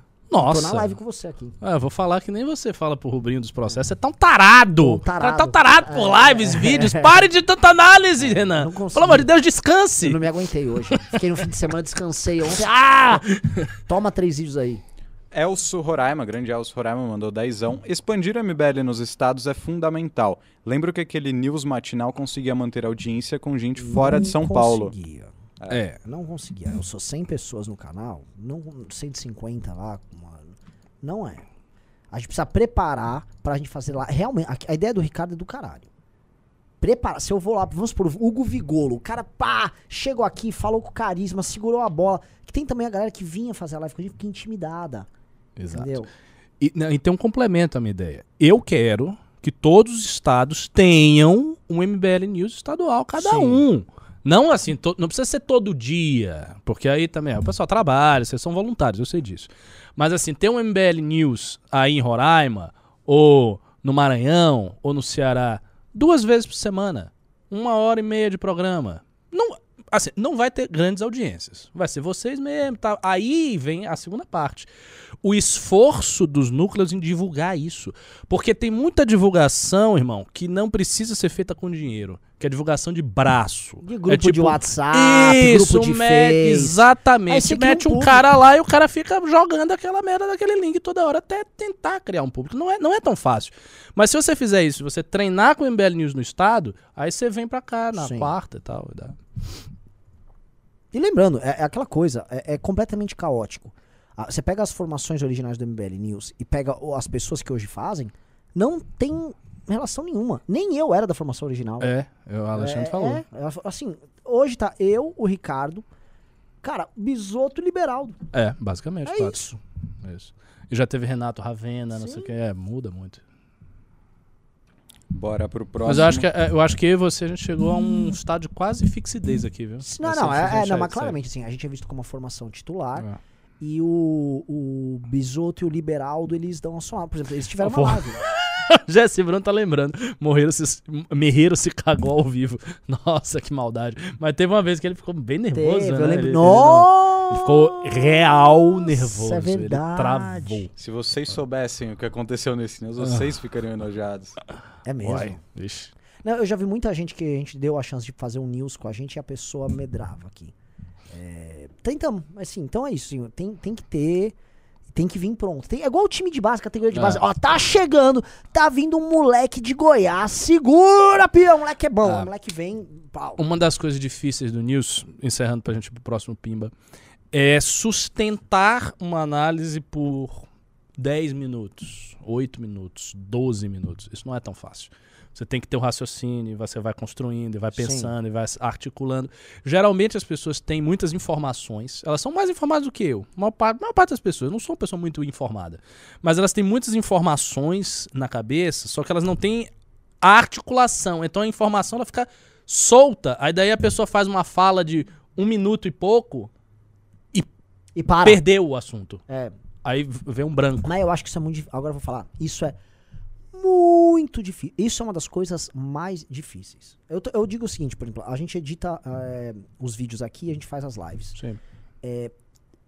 A- O pessoal, quando edita, por exemplo, ó, vídeos de pessoas que não são do MBL aqui, ou pintou alguém, gravou o vídeo, demora horas, porque a pessoa tem que É. gravar, às vezes, frase a frase É, do vídeo. Comete muitos erros. tá? Então, a maior parte das pessoas não consegue construir isso. Eu não sei o motivo. Eu não sei o motivo. Por exemplo, você foi professor. Professor em um lugar. É, é, Então você era obrigado a fazer isso. sim o, o, eu sempre fui discurseiro. Então ficava dando desculpa lá para cá. Então sempre. O Kim sempre foi muito bom nisso. Sim, sim. Então a gente consegue sustentar a construção no raciocínio e também não é, não é só sustentar, porque você pode fazer isso de uma maneira completamente monótona. E aí aquele cara que. Ah, Meirelles. A gente tá, tá, tá, vai, vai subindo, descendo e aí, aí fica bom. Mas não é fácil. Bora pro próximo. O próximo é do Felipe Donadi, mandou dezão. Peraí, o ódio a Dória. Posso falar? Desculpa então, tem a ver com isso? Dá uma dica então pra todo mundo, escrevam, tá? Porque eu, eu vi o Jordan Peterson falar isso, mas tem uma coisa a ver com o que a gente falou agora. Você escreve muito bem, eu sei escrever legal, o Kim escreve bem, o Beiraldo escreve bem, o Bisoto escreve bem. Mas há exceções. O Arthur não escreve bem e ele faz um baita vídeo. Não, ele faz um vídeo e ele faz de primeira. Isso é um fato. Ah. Mas se botar ele num programa aqui, eu não acho que o Arthur mata no peito tão bem. Ah, não, eu acho que se ele quiser, ele, ele segura, ele segura se ele quiser. Mas você tem um ponto, realmente. A escrita ajuda demais, porque é o, é o seu discurso interno. Seu discurso interno. E tem uma outra coisa, uma outra coisa. Se você quer aprender a falar bem de verdade, assim, alguns degraus acima do modo como a gente está falando aqui, que é descontraído e informal. Mas eu quero falar bem, fale como se você estivesse escrevendo um livro. Tente fazer esse esforço construa a frase na sua cabeça não, e seja ágil para não ficar grudado e tente falar como se você estivesse escrevendo um livro. Às vezes eu faço isso, por exemplo, quando eu tenho que dar aula de assuntos difíceis. Aqui não, mas para, sei lá, um assunto complicado de filosofia. A aula que eu dei lá no IFBA no meu concurso. Era um assunto difícil. Aí, tipo, eu falava mentalmente, ensaiava mentalmente como se fosse um livro, porque aí você constrói todas as frases muito redondo, tem as transições, ademais que, além disso, pá. O próximo aqui é do Felipe Donadi, mandou dezão. O ódio a Dória vem do olavismo. Era o salvador de direita que rapidamente virou comunista por uma besteirinha que falou sobre o Uber. Só que essa Não. rigidez nunca foi aplicada a O Olavismo lá Bolsonaro. ligou pra Uber. É.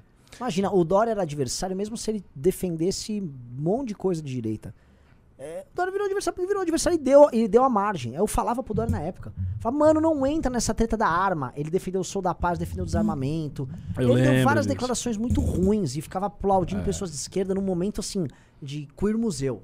Mas eu acho que mais do que tudo, o Dória gera repulsa porque a figura dele não passa autenticidade. E as pessoas sentem Sim, isso. Elas sim. veem. E, e, e naquele processo, eu, eu- porque eu sempre penso isso, pô, o Dória obviamente é um enganador, só que naquele processo, como ele parecia um robozão entregando muito, o lance dele não parecer humano, Parece exatamente. porque assim, é- é- ele- ó, o cara não dorme. é um monstro de trabalho, é monstro. um, ET. Ele é um ET. E ele era o nosso ET. E que ele era duro, assim, pá, mas era o Dória, o cara. É, é isso mesmo. É, e isso pegou na época. Aí quando as pessoas perceberam que ele era humano, putz, é um humano falso, aí o cara morreu. Exatamente.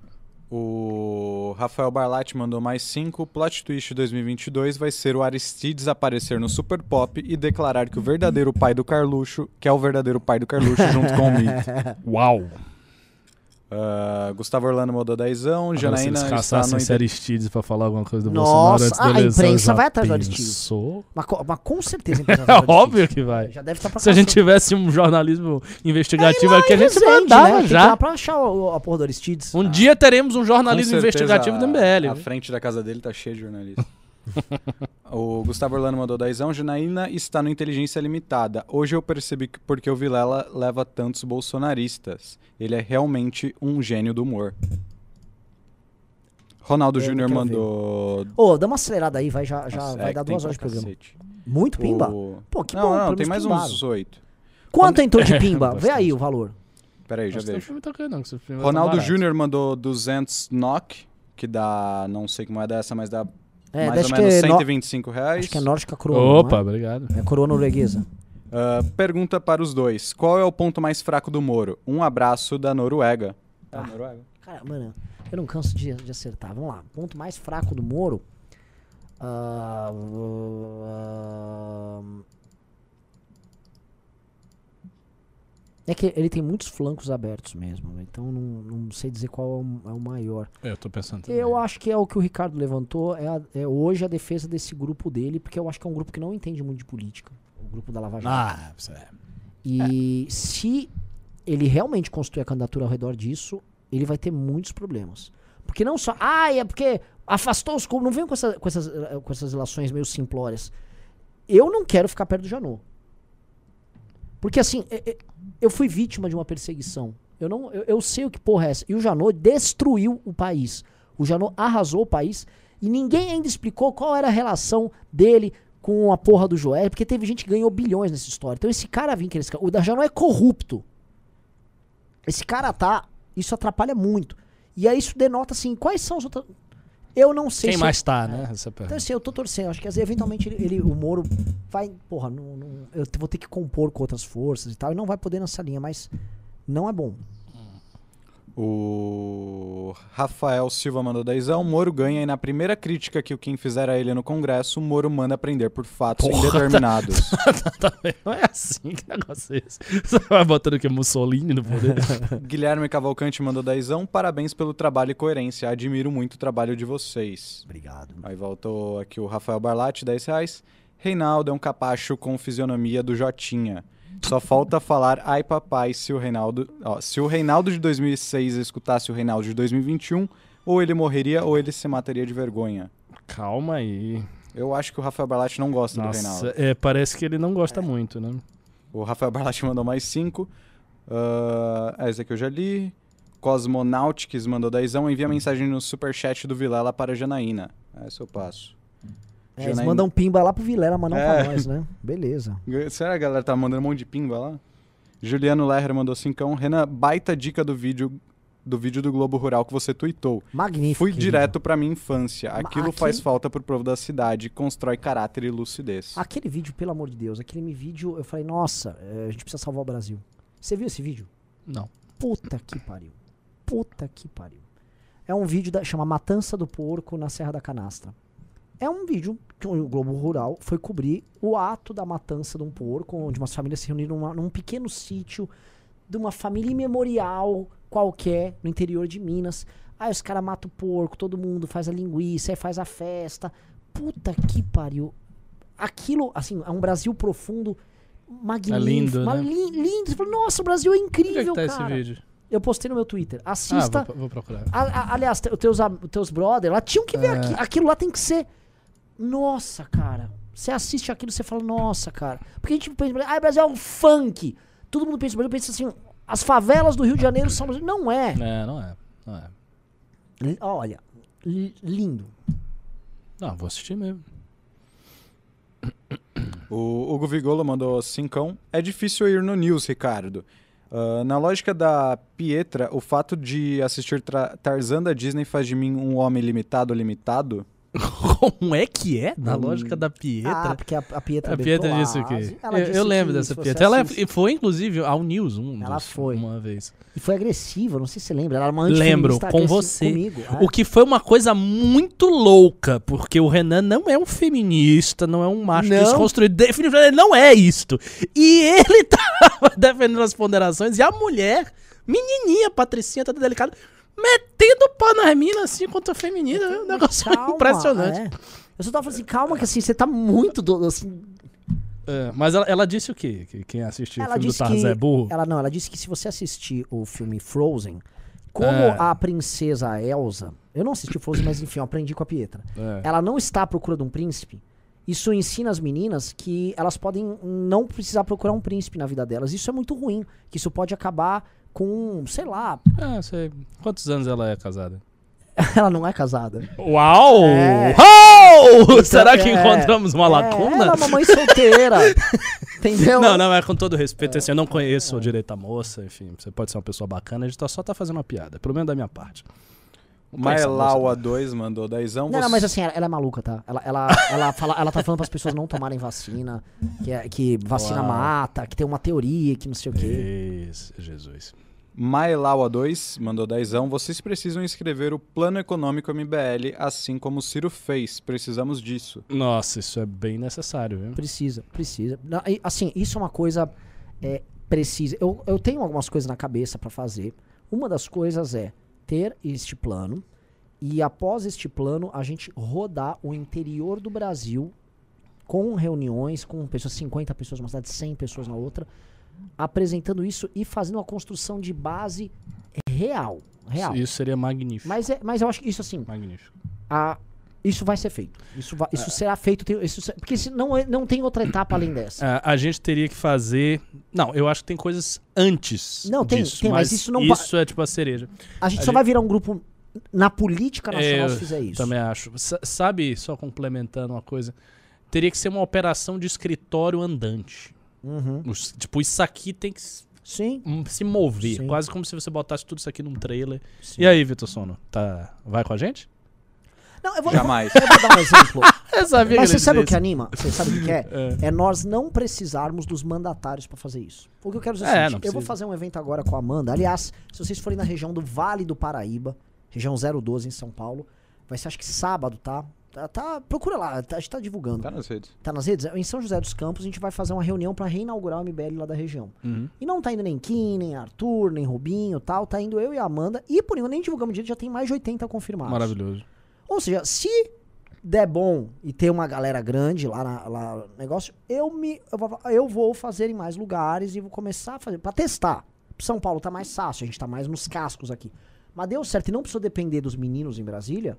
Ricardo, vai eu e você, bota mais um, outro e vamos fazer isso. Tenho extremo interesse. Entendeu? Gente faz- Especialmente se forem fora de São Paulo. Não, tem que muito ser fora de São Paulo. Porque é o seguinte, sabe o que eu acho? São Paulo é claramente a nossa base aqui. Então, beleza. Fazemos essa próxima eleição. Ah, pô, vamos supor que a gente elegeu lá cinco estaduais e quatro federais. Meu irmão, É isso que eu vou dizer. aí toca, né? Exato. Toca, pelo amor de Deus. Aí não precisa ficar aqui, aí a gente vai cuidar do resto.